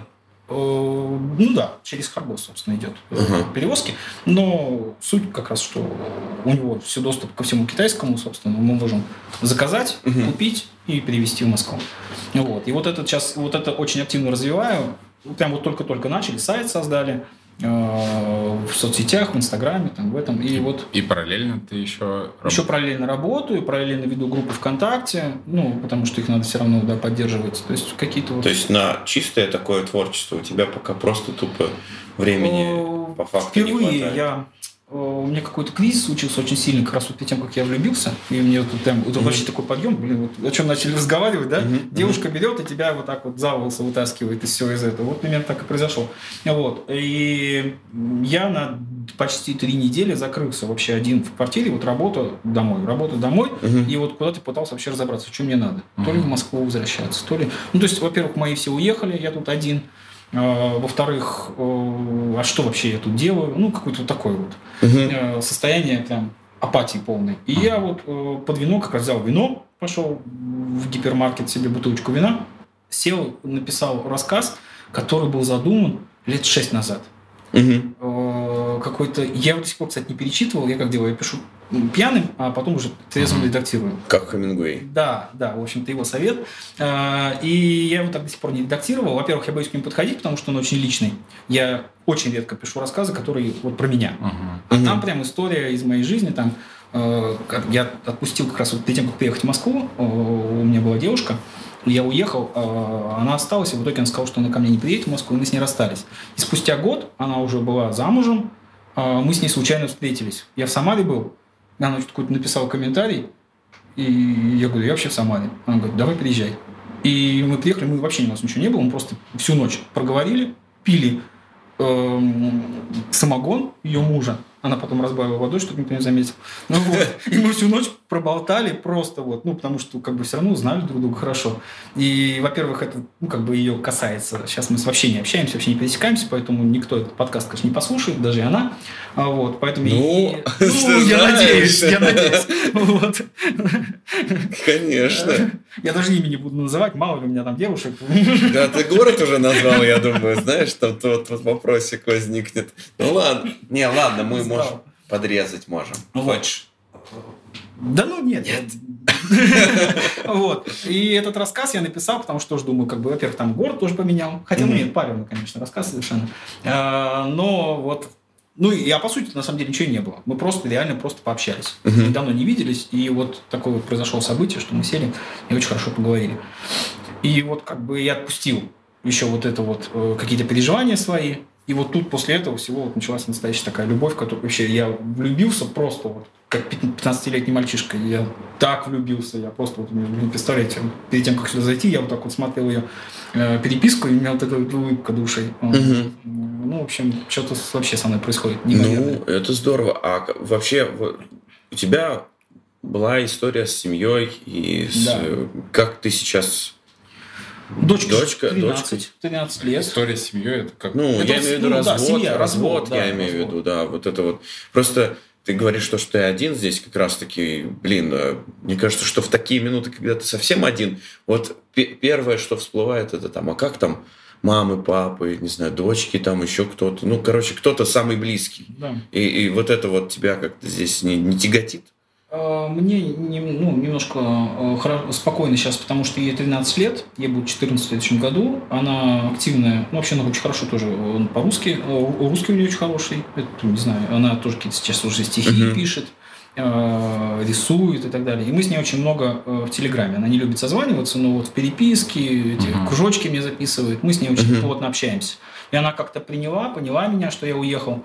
Вот. Ну, на самом деле, одна из целей у меня сейчас, почему я хочу заработать хорошие деньги, э, чтобы вот я мог сесть в любой момент, полететь куда захочу.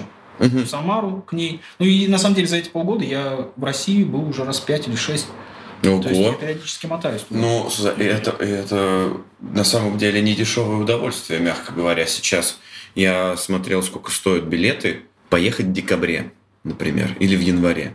Короче, стоит 35-40 тысяч рублей. Нет, если заранее брать 20 в одну сторону, 20 в другую. Ну, 40, да, 40, ну, 40 тысяч туда-обратно. 40 тысяч туда-обратно. Ну, во-первых, я вот придумал вот эту тему с дегустацией. У э, меня там реально в Москве. А, и ты таким образом окупаешь... Ну, э, частично окупаю, да. То есть я брал по полторы тысячи, когда там жил э, с дегустацией. Ну, был небольшой, небольшая прибыль с этого. Угу. Ну, в основном это был такой энтузиазм. А у меня прям набралась очень хорошая команда. Я летом перед, перед тем, как, э, собственно, уехать в Казахстан, ну, людям очень хотелось как-то сплотиться. И uh-huh. я провел одну тему аж дважды, по 20 человек. То есть 40 человек ко мне пришло на дегустацию в общей сложности. То есть как-то набралось. У меня сейчас вот в Телеграм-группе, которые именно люди, которые ходили хотя бы раз, ну или как-то вот с этим связаны, 90, больше 90 человек уже. Ну, то есть... Ну, э- это активные люди, которые готовы, да. если что, к тебе Я вот пишу пишу, что я буду. Ссылку на группу можем дать. Ну вот, да, пишу, что я буду в Москве, и люди такие, о, я приеду, приду, приду. То есть 15, там, 15 человек где-то собирается. Угу. Потому что, во-первых, я подороже сделал две с половиной, чтобы как-то окупить а, свои перелеты. Вот. А во-вторых, все равно кто-то где-то отпал. Ну, все равно человек 15 собирается. Угу. Это хорошо. Вот. И я прям приезжаю, тут же закупаю вина и организовываю дегустацию. А здесь ты не проводишь такое?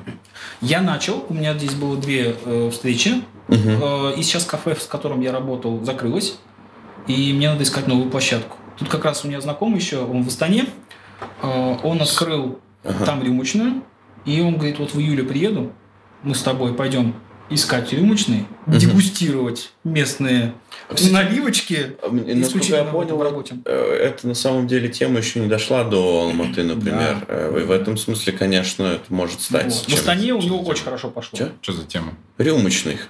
Ну, типа, э, когда налив... Да, да, настоечный, как а. вот э, в Москве, например, их много очень. И это прям, мне кажется, последних там двух-трех лет прям тема везде. Настойки, настойки, попробуйте нашу настойку. Дешево, классно. Ну, это да. Здесь вот, и он сразу говорит, да, вот моя платформа, твоя платформа, проводить дегустации на ней. Поэтому вот я жду его приезда, э, откроем точку, я еще, может быть, какую-нибудь мебель еще чем-нибудь из Китая притащу, так что вообще... Да, да. Э, Зовите нас, мы будем там снимать подкасты. Вот, да. Он может, кстати, так уж ложиться, но раз уж так часто в подкастах рассказывают про то, как написали книгу. Да, у нас, кстати, реально одни писатели какие-то собрались. Ну, то есть э, все что-то делают правильно, но написал книгу, написал рассказ, там, еще что-то. Как это происходит? Типа, я вот просто не понимаю, что, что для этого нужно, типа, как люди к этому приходят э, именно... Это же сложно, ну, типа, придумать историю в голове, вроде бы, ну, там, можно, наверное, если ты никогда не писал, Наверное, ты сможешь придумать э, типа персонажей, завязку основную и какой-нибудь там, может быть, развязку. Но как потом на это накидать э, прям ну столько мяса типа сверху? Мне вот это очень интересно, потому что ну просто интересно, вот так. А реально, вот, вот по крайней мере, как меня пишется, придумал сюжет случайно, вот увидел что-то, там э, есть рассказ, например, про террориста, который захватил автобус, и вот они там с пассажиром, с местным, типа, э, сдружились. Вот они там выпивают коньячок, и тот делится, почему он вообще пошел на это, как бы захватить автобус. И заканчивается все, конечно, плачевно, но как, ну как так. И я просто сидел в парикмахерской, смотрел, как меня постигают, и вот мне пришло в голову какая-то... И тут новость какая-то была про террориста или еще что-то такое. И вот, вот сюжет сначала появляется. Потом начинаешь накладывать на нее всякие вот э, изюминки разные, какие-то цитаты, фразы, что-то начинаешь продумывать. Ну, во-первых, сам сюжет. То есть история мало история, надо еще как, как, как, в каком ключе это будет развиваться, чтобы это было интересно читать. Э, от первого лица я начал его рассказывать, например, так вот, э, вот этот вот рассказчик, э, пассажир, а в итоге он умирает взрывают автобус, там они остаются вдвоем. Так, вот взял типа... на спойлере. Да, ну, то есть, получается, он ведет рассказ от первого лица, а в конце умирает. И там, типа, цитаты из газет, что он, оказывается, был на самом деле сообщником, и поэтому его убили. Ну, как-то оправдать убийство мирного mm-hmm. же надо, гражданина. Mm-hmm. Вот. И читатель такой сидит, и, ну, я тоже потом литературу читал, говорит, а как то Ты же от первого лица вроде рассказывал, а как он умер тогда? Ну, то есть, вот это вот уже, ну, это такая сюжетная идея была, mm-hmm. такая фишечка, что никто не ждет, как может человек от первого лица рассказывать и умереть. Такого не бывает. Угу. Ну и вот, вот эти вот темы. Потом, да, начинаются разные цитаты. Ну и вот э, идея какая-то вкладывается, не одна обычно. То есть, э, кроме вот этой сюжетной линии прямой, идет какая-то над э, угу. тема. И вот это все, когда вот я прям вот иду, гуляю, и курить только здесь начал. А так просто ходил в наушниках, гулял, и вот продумываешь, продумываешь угу. этот рассказ. И вот когда он уже ставит таким слоеным пирогом становится, вот только ты садишься и пишешь. У меня, например, чуть-чуть другая просто, чуть-чуть другой подход. Я э, чаще всего, например, не знаю, чем у меня закончится вообще история. Кинг так постоянно говорит, что он просто берет, закидывает людей и думает, а кто умрет, даже не знает у него. Да, и, и, и вообще может еще все очень... Я пишу просто не в один присест, а я пишу очень долго. Вот, например, роман, который я написал, да, э, в этом году, я его писал два с половиной года. Я э, изначально это вообще планировалось как маленький рассказ вообще. Что такое роман? Ну, роман... Там, там, ром, ром... Роман это вот такая вот... Э, по сути, представь себе, рассказ это серия, серия сериала. Угу. Одна. Окей. Вот. Это а роман это, считай, все пять сезонов твоего любимого сериала. Mm-hmm. Это роман. Mm-hmm. Вот. Такая история. Но это если упростить до такого. Ну ладно. Ну, мне сложнее не надо, да. То есть несколько сюжетных линий, несколько персонажей, да. которые вообще разных сюжетных линий. Которые и тем разных, и да. все это как бы определяется Разных в итоге. городов, может, временные периоды большие могут быть. Да, и типа ты вообще на самом деле... И смысл в том, что в рассказе у тебя персонажей мало, идей, скорее всего, там несколько только, вот. И все довольно динамично происходит. Угу. А в романе там может и вообще начать, начаться за одно, а закончить за упокой вообще все, mm-hmm. всего на свете и вообще не, не про то. Ты знаешь, типа, в этом смысле романный, например, да, литература как таковая, она как бы чуть дальше ушла, чем, чем например, еще пока кажется сериальная вся эта история. В смысле того, что, например, в литературе есть множество примеров, где вообще все Э, законы э, вот этого там сюжетосложения, там каких-то еще вещей, они намеренно нарушены. И вот, например, ты читаешь книгу, Саша Соколов, «Школа для дураков» называется, и хз о чем книга. Ну, то есть, как бы она вообще обо всем на свете, и сюжет вот ты, ты не сможешь пересказать, что там произошло. Точно так же, как ты не, не сможешь Гессе, пересказать. Вот для меня. Герман Гессе, да. да. Или, например, э, самый характерный пример это Улис Джеймс Джойс. История одного дня. Чувак просто идет домой. Э, он хочет застать дома жену, которая ему, возможно, изменяет, а возможно, не изменяет. И вот он идет, книга вот такенная. И там как бы на самом деле столько всего, и он, э, и как он мимикрирует под разные литературные жанры, и как он время в итоге ломает, э, начинает общаться с читателем, потом что-то вообще это уходит в какую-то э, непонятную штуку. Вот из современного, например, есть такая, такая книга, кстати говоря, очень рекомендую посмотреть фильм, потому что я вот после, после фильма, если честно, заинтересовался. Книжка называется «Бесконечная шутка». Это вот такая здоровенная. Что-то знакомое. Дэвид Фостер Уоллес «Бесконечная шутка». В общем, э, там э, актер его играет вот этого вот Дэвида Фостера Уоллеса, очень известный. Это вот по роли Мор Маршала из «Как я встретил вашу маму». Угу. Вот. Очень клевый фильм. Э, читать книжку, наверное, не стоит. Я сейчас вам просто к чему-то... Посмотрите фильм, классный. Э, книжка очень сложная. В смысле, это современный, вот как раз-таки Джойс просто на максималках. Настолько там э, вот эта вот история про сюжет, там все сюжетные причинно-следственные связи разрываются постоянно. Ты пытаешься ухватиться за э, и понять, а кто главный герой, а кто здесь вообще герой, угу. а, а, а, а на кого надо сфокусироваться-то в итоге. И, и, это вообще не работает так. И ты в итоге читаешь вот такую реально книгу формата почти, ну, не знаю, там не А4, конечно, но здоровенную, толстенную книгу, в которой каждый раз ты просто борешься с собой, чтобы понять, так что написано-то, что происходит.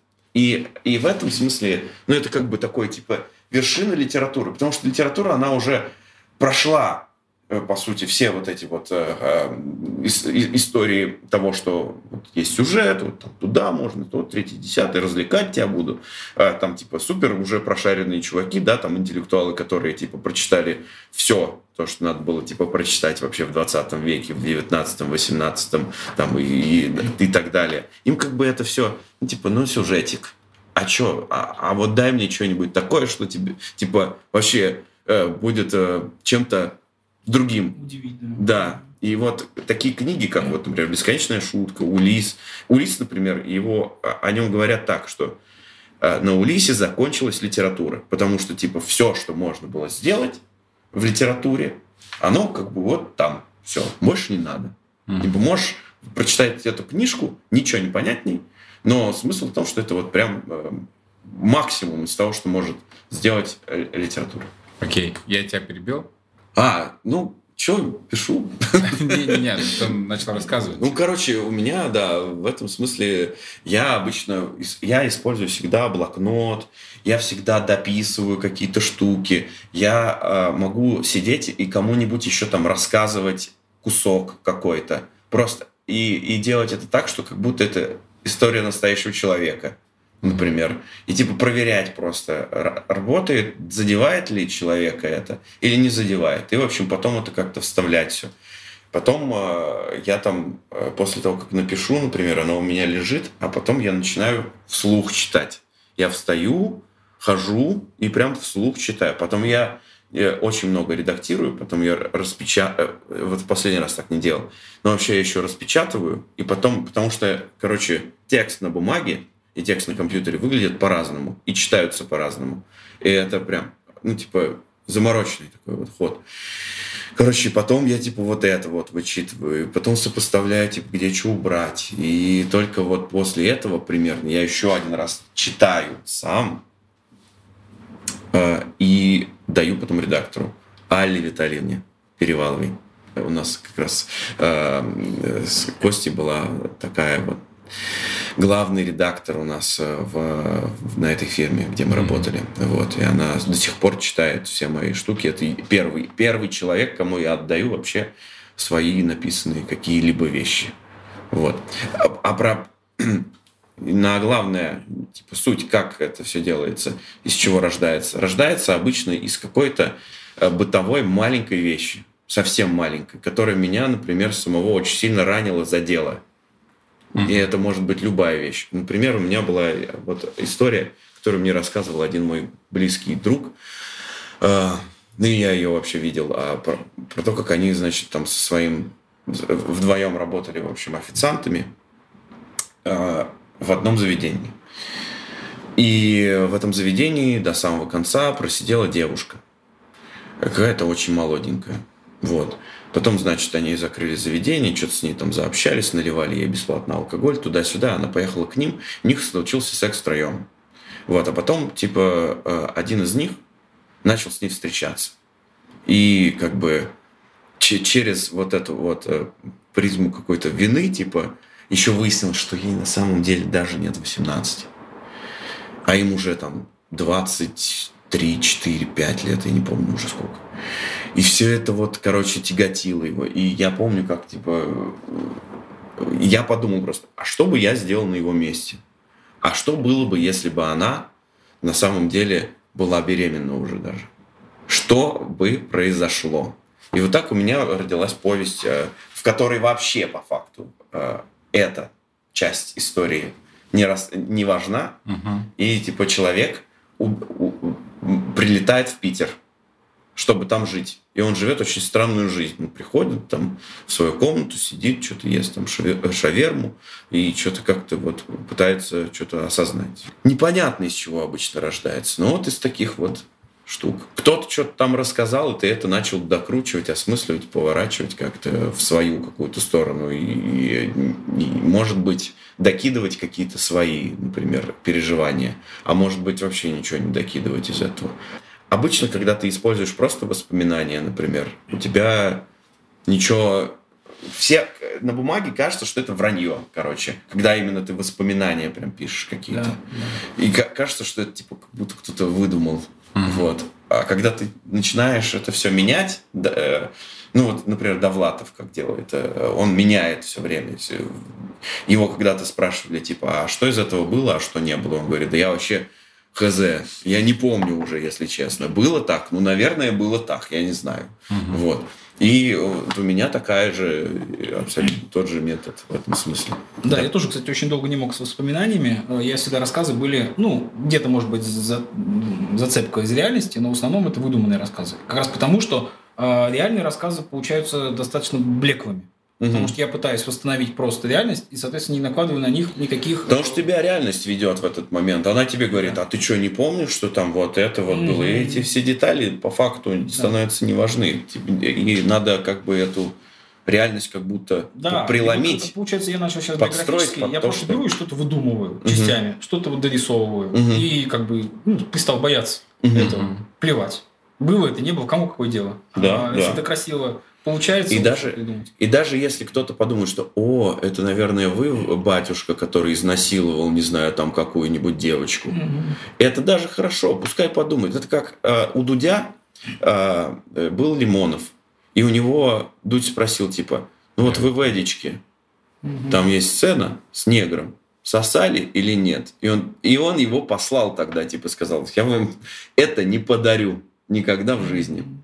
Думайте дальше». Угу. Типа сосал или не сосал. И это как бы смысл в том, что это же делает карьеру писателя. То, что он э, не факт, не, непонятно. Ну, начинают лезть как минимум в биографию и узнавать. Да, а да. Что, это, что из этого вообще правда, что это да, о нем, а да. что не о нем. Да, это тоже маркетинг на самом деле. По факту. То есть вот эта, вот эта часть как раз просвещенника, она стала самой э, обсуждаемой, потому угу. что... Потому что начали тебя сразу. Пишет, да, да, да, сопоставлять, да. а был или не был. Угу. А ты или ты не ты? Интересно же. Мгм. А тем более же все это описывается на фишечках, которые знает только внутренний, ну, человек, который был в этой сфере. И, соответственно, это выглядит очень реалистично все. Но а, частично там действительно правда. Какие-то богослужения, какие-то вот особенности, там что-то. А что ты выдумываешь? И сказать, вот что этого выдумано, а что нет, да, ну уже сейчас уже да, тяжело. Это знаете, как вот, например, про Достоевского до сих пор как бы висит над ним эта тема, что вот Свидригайлов там есть такой э, в «Преступлении и наказании». Там, короче, э, что происходит? Э, из-за него топится или ве- вешается? Вешается. Вешается. Вешается девочка маленькая у него там в его имении. Э, И, и как бы она вешается из-за того, что он ее изнасиловал. И, в общем, из- из-за а, вот этого вот из-за из этой сюжетной линии его, собственно, очень, да и до сих пор подозревают в том, что он педофил. Мне нечего сказать, я вообще... Не, я к тому, что, я к тому, что вот это, это опять же то, что делает писатель. Типа вот А как, типа, педофил, Ну, не было, педофил. это не было, да. ну, типа, он же не про себя писал. Ну, Ну, а, ну, так. а другие приходят и говорят, ну, мы точно знаем, что так реалистично мог написать только педофил. И что вот ты с этим сделаешь? Я читал, а, короче, я не то чтобы прям много книжек за жизнь прочитал, но когда-то было еще хуже. Вот. И а, я тебе, по-моему, рассказывал, то, что я читал, а, блин, как его, Ве- Вербер или Вебер. Вер, А, Ве- Вебер. Вот. Бернард. Бернард. Да-да-да, вот. Завтрашний день кошки, по-моему, называется. Так. Ну, он вообще какой-то же такой, да, массовый максимальный писатель. и Я вообще хз, Это, это было смешно, ну, потому что э, я потом полез, ну, типа, мне надо было с чем-то сравнить свои впечатления, я полез читать отзывы про книгу, и я просто смеялся, короче, потому что люди э, как-то в комментариях, в рецензиях книги так экспрессивно все пишут, даже я, типа, не так это ощущал. Вот, э, там очень, ну, как мне показалось, типа, ты вот открываешь книгу, и там все еще хорошо, все радостно, все очень прикольно. Задумка то, что, типа, кошка рассказывает историю и Так. пытается... Звучит уже Она, она, короче, ну, прикольно. Там, э, как в рецензиях писали, псевдофилософские э, идеи заложены. Ну, типа, знаешь, когда автор пытается выехать э, на какую-то супер глобальную такую мысль о том, типа, а вот что хорошо, что плохо, ну, грубо говоря. Вот. А, но получается как-то это все так смазано и все так банально, что, блин, а нахера я все это прочитал, чтобы вот к этому прийти, что типа, э, типа, Ну, чувак, да. вот. И в общем, начинается все радужно, все хорошо, прикольная задумка. Потом дальше ты такой, так, ну окей, тут что-то что хуже становится, какая-то за- завязка случается. Потом дальше ты такой, так, ну это какой-то бред уже. А потом дальше читаешь, так, ну слушайте, я уже столько прочитал, что бросать это как-то не очень. Ну ладно, я прочитаю. Потом дальше идет, идет, потом доходит до постельной сцены э, С кошкой? с кошка и кот. Прикол! Но поскольку они настолько очеловечены, типа, ну то есть там есть... Что это на самом деле, да, люди в, ко- в костюмах котов и кошек. Блин, там, короче, суть в том, что они прям настоящие кошки. Но просто у одной э, есть... э, Член? нет. Ну, одного есть член, да. Очевидно. Да. Но, короче... Представляешь, лесбийский косач- кошач- кошачий секс. Нет, не представляю, не Вот. хочу. Вот, Но короче, ты уже знаешь, как выглядит э, гетеросексуальный в кошачий том, секс. что они всю, всю книгу, типа, они э, главные герои, один наделен технологиями, и поэтому он умнее других кошек, а одна считает себя, ну, знаешь, типа, животное, вдруг осознала, что а, с какого хера я животное, я хочу, типа, большего. Вот. Так. И она пытается осознать мир, короче, и она... Ей другие кошки кажутся, типа, банальщиной. А тут она встретила кота усовершенствованного Настоящего. технологиями, короче, который э, знает очень много всего на свете. Вот. Кот И- ученый, то есть. Кот ученый, правильно. Э, Да. Вот. И получается, они вот, ну, типа, так и человечны, но занимаются кошачьими делами, грубо говоря. Просто, просто э, их человечило, типа, там, какие-то другие там мысли, там, и так далее, разговоры. Вот. И потом доходит до того, что вот постельная сцена случается, но они не занимаются, э, точнее, сцена описана так, что это не секс кошки и кота, а то, что они настолько, типа, хотят быть похожими на людей, что они с какого-то хера начинают менять позы, целоваться, э, пасть в пасть и так далее. И я такой читаю, что? Почему?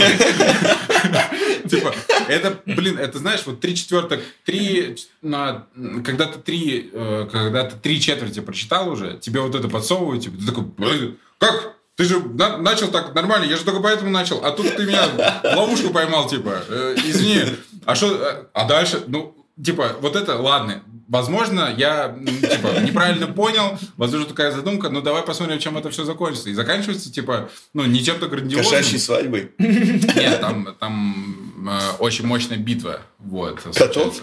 Ну, там постапокалиптический... Каждый раз просто хочется что-то про котов ставить, извините. Ну, это... да, там кошки, люди борются с э, общим врагом. Вот. Э, это постапокалипсис. Мне кажется, что должен быть такой фильм. Или порно. А, ну, Хотя бы. Я в тот момент только посмотрел uh, Last of Us. И, и то есть как бы постапокалиптические настроения и о двух путниках типа там это присутствует и у меня картинки накладывались вот. Дальше там еще описывается одна музыкальная композиция 20 века, ария какая-то итальянская, по-моему, угу. которая, типа, очень вдохновляющая для, ну, для вот главных героев была. И они ее включали на финальной битве. Я решил ее тоже включить, когда читал эту э, финальную битву. Вот. Эм, ну, люди, конечно, пипец. Они, типа, тоже такие что это такое? Я читал Вебера, он не такой. Ты что, типа, подсунул нам?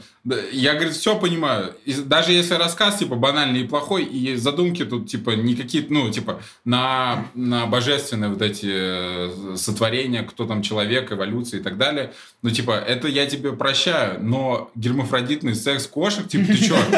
Типа, нахера? Ну, типа, он вообще не к месту, типа, вообще не понимает, зачем? Нахера его так подробно было описывать, типа, вот, и... Ну, он, видать, Книга сложилась только из этого секса. Да, может, он на самом деле начал с ней. Да, да. Он, может, пришел, накурился и такой... А что было? Я сейчас видел такое, ребят. Начал с этого. Это как у меня недавно было. Я стоял на улице и видел, что два голубя вот так вот, короче, клювиками стучатся друг от друга. Я начинаю записывать кружок в Телеграм, и ребятам, типа, такой, смотрите, пацаны, и они вот так еще два раза стукнулись, и один на другую запрыгали, и такой, а, вы что, вы меня подставили? Я не хотел снимать животное порно, типа. Вот. И, может быть, из этого бы тоже у меня родился рассказ, если бы я был Вебером. Вот. Или просто собой. Может быть. Все еще может... Все в твоих руках, понимаешь? Ну, короче, вот. Бывают такие. Я вот не помню... А, к, к тому вот э, про Достоевского и про то, что думали, что он педофил. А тут какая-то странная штука с кошками была. Зоофилия, ну, очевидно. Ну, короче, я, я не очень понимаю, зачем так подробно описывать. И, ну, это правда дискомфортно читать было. Вот. Ну, давайте, что ли. Мне нравится позитивная нота, с которой мы, возможно, э, закончим наш сегодняшний подкаст. Как вы смотрите в будущее вообще? Э, кошки против э, пришельцев объединяться ли с, людь с людьми? Будем, ты вообще будешь в Алмате? Или что Вообще никакого будущего. Вообще никакого будущего. У человечества в целом? У меня. Или кошек? Вот, э, вот эти полгода никакого будущего. Ты сейчас просто... Ты вот столько всего делаешь, и ты делаешь это потому, что делаешь просто. Да, да, да. В надежде, что что-нибудь где-нибудь выстрелит. И вот когда оно может быть выстрелит, тогда, может быть, я скажу, о, вот сейчас я чувствую себя спокойным, и появилась какая-то вот надежда на будущее. Я не знаю, где я буду в августе. Вот я, я реально не знаю, я буду в Москве, в Ташкенте, в Алмате, угу. не знаю, в Турции, вот вообще не знаю. И эта неопределенность, она, конечно... Но на самом деле это неопределенность почти всех россиян, даже которые в России живут сейчас. И общаешься, у людей полнейшая неопределенность, никто не знает. Какой-то такой вот, ну, вот какие-то планы строишь, конечно, что-то делаешь, но всегда в голове вот эта пропасть, которая говорит, все ну, может быть вообще по-другому. Угу. То есть вот эти полгода никакой определенности нет вообще и оно прям гнетет. Угу. То есть ты уже начинаешь цепляться за какие-то вещи э, стабильные, пытаешься их вытянуть, а они рушатся. Потом да. опять. Вот, э, и все связи как-то вот прям обваливаются. Вот это как раз кризис трех недель, который я провел один, э, он как раз поэтому происходил, потому что я понимаю, что все рушится опять. И оно вот что-то вроде нарабатываешь, оно опять проваливается. Угу. Потому что, ну, зыбко, конечно приехал в чужую страну, чужие mm-hmm. люди, какие-то знакомства, да, но это же не вот прям дружба там десятилетняя, mm-hmm. это вот знакомство. Mm-hmm. И они очень легко рушатся, оказывается, потому что они наработаны вот одним днем. Да. Да, да, да. Вот эта реальность, она, конечно, рассыпается периодически. Ну, конечно, интересно, потому что ощущения-то знакомые, но интересно, что даже без плана ты делаешь э, и не одну и не одну вещь, ты много всего делаешь, типа и параллельно. Э, мне просто тяжело что-то делать, если у этого нет плана, типа я все еще не могу перестроиться, типа мне нужен четкий план, какие-то ожидания там и так далее. Вот, и очень тяжело прям заставлять себя приходится иногда что-то делать, если я не понимаю, куда оно, типа, и к чему приведет, вот. И... А ну, кстати, вот я сейчас об этом задумался, оно, может быть, поэтому и делается, потому что это хоть какая-то зацепка за... Да, что может быть, да, может да, быть. Да. Вот из этого может выйти какая-то реальность, вот из этого. Ну вот, э, вот эта новая любовь, она говорит мне, ну вот мне, э, влюбленность моя вот эта вот прям такая большая, что из этого может что-то получиться. А вот это вот начало бизнеса, она говорит, вот из этого может что-то получиться. Угу. Но это все начатки.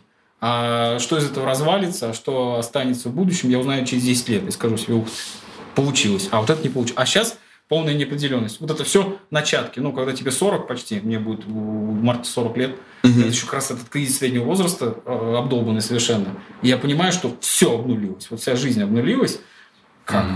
Вот как ты же думаешь, что в 40 у тебя там уже семья, дети, завязки, а ты тут сидишь в Алмате, э, гладишь бездомного кота и понимаешь, что кроме бездомного кота этого балкона у тебя, собственно, ничего и нету. Очень знакомое чувство, я думаю, многим. Но есть все-таки какая-то надежда на то, что действительно получится что-то. И поэтому же все происходит. То, что происходит. Я имею в виду де- деятельность какая-то. Мне понравилось, знаешь что? что э, ты кризис среднего возраста при, при подвинул к 40, значит, у тебя очень оптимистичный взгляд на жизнь. Что середина-то она еще не наступила даже. А, ну все. В целом мы с тобой, значит, нам еще немножечко... Не, у каждого свое время. Блин. Кто-то определяет кризис среднего возраста гораздо раньше, но он еще не знает, что его ждет впереди. Я потому что, например, недавно слушал э, такую мысль, что про мозг, типа про нейронные связи. И там человек высказывался, что он предпочитает называть это кризисом именно 30 лет, потому что э, оказывается, я не знаю, я не проверял эту инфу, но он говорит, что со 100% вероятностью, что это факты. А нейронные связи, количество их, оно с, э, растет только до 12 лет или 15. После этого возраста количество нейронных связей не увеличивается. А, увеличивается. Ты можешь только а, тренировать и замедлять их э, потерю, но они будут уменьшаться до конца жизни, а новые нейронные связи, которые мы создаем, типа, они на самом деле занимают что-то место, там как-то ты апгрейдишь, например, какие-то нейронные связи и все. Вот. А, но это неплохая нота, я про позитив.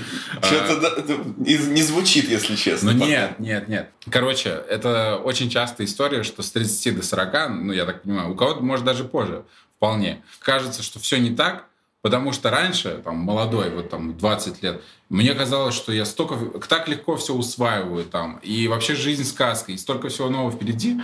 А потом кажется, что это все ушло, но на самом деле оно никуда не уходило. А, а ты просто стал, ну, то есть мозг у тебя ну, стареет. Короче, в этом ничего плохого нет. И то, что людям всем кажется, что что-то не так, они иногда начинают очень резко менять свою жизнь, а у кого-то это случается э, как раз-таки наоборот. Все в жизни резко меняется, и ты начинаешь сам из-за этого себя перестраивать. Вот. Э, ну, то есть через это все проходят, и угу. ни к чему плохому обычно, ну, то есть можно, конечно, перегнуть, но если ты переживаешь, то переживаешь обычно все хорошо. Вот. Ну, изменения, мне кажется, они действительно всегда к лучшему. Это как, знаете, есть выражение, что типа никто не жалеет о вот этих вот возможностях, которые были использованы. Ну, условно, ты что-то сделал и жалеешь, что вот, типа, сделал. Обычно все жалеют о том, что не сделал. Угу. Типа, вот я бы мог там встретиться с девушкой из Перми. Мог бы. Может быть, она была бы моей любовью, типа. А когда ты сделал, и у вас, например, там, ну, не знаю, не, не про Перми, потому что... О, из Омска какая-то, например а, значит, э, типа, у тебя что-то не получилось, то, типа, как бы, ну, жалеть не о чем. Это опыт, все хорошо. Значит, все, как бы, я бы больше бы жалел, если бы, например, вообще ничего не сделал. Ну, так что все, да. норм. На самом деле согласен. Потому что я в большинстве своем жалею в основном о том, что я не сделал. Вот. Ну, в общем, да, пожелаем деятельности. Короче, все. это все нормально. Вот. И в любом случае все переживется. Даже когда ты один, то на самом-то деле не ты один такой, вот так скажем, что да. все, все переживают очень похожие ощущения.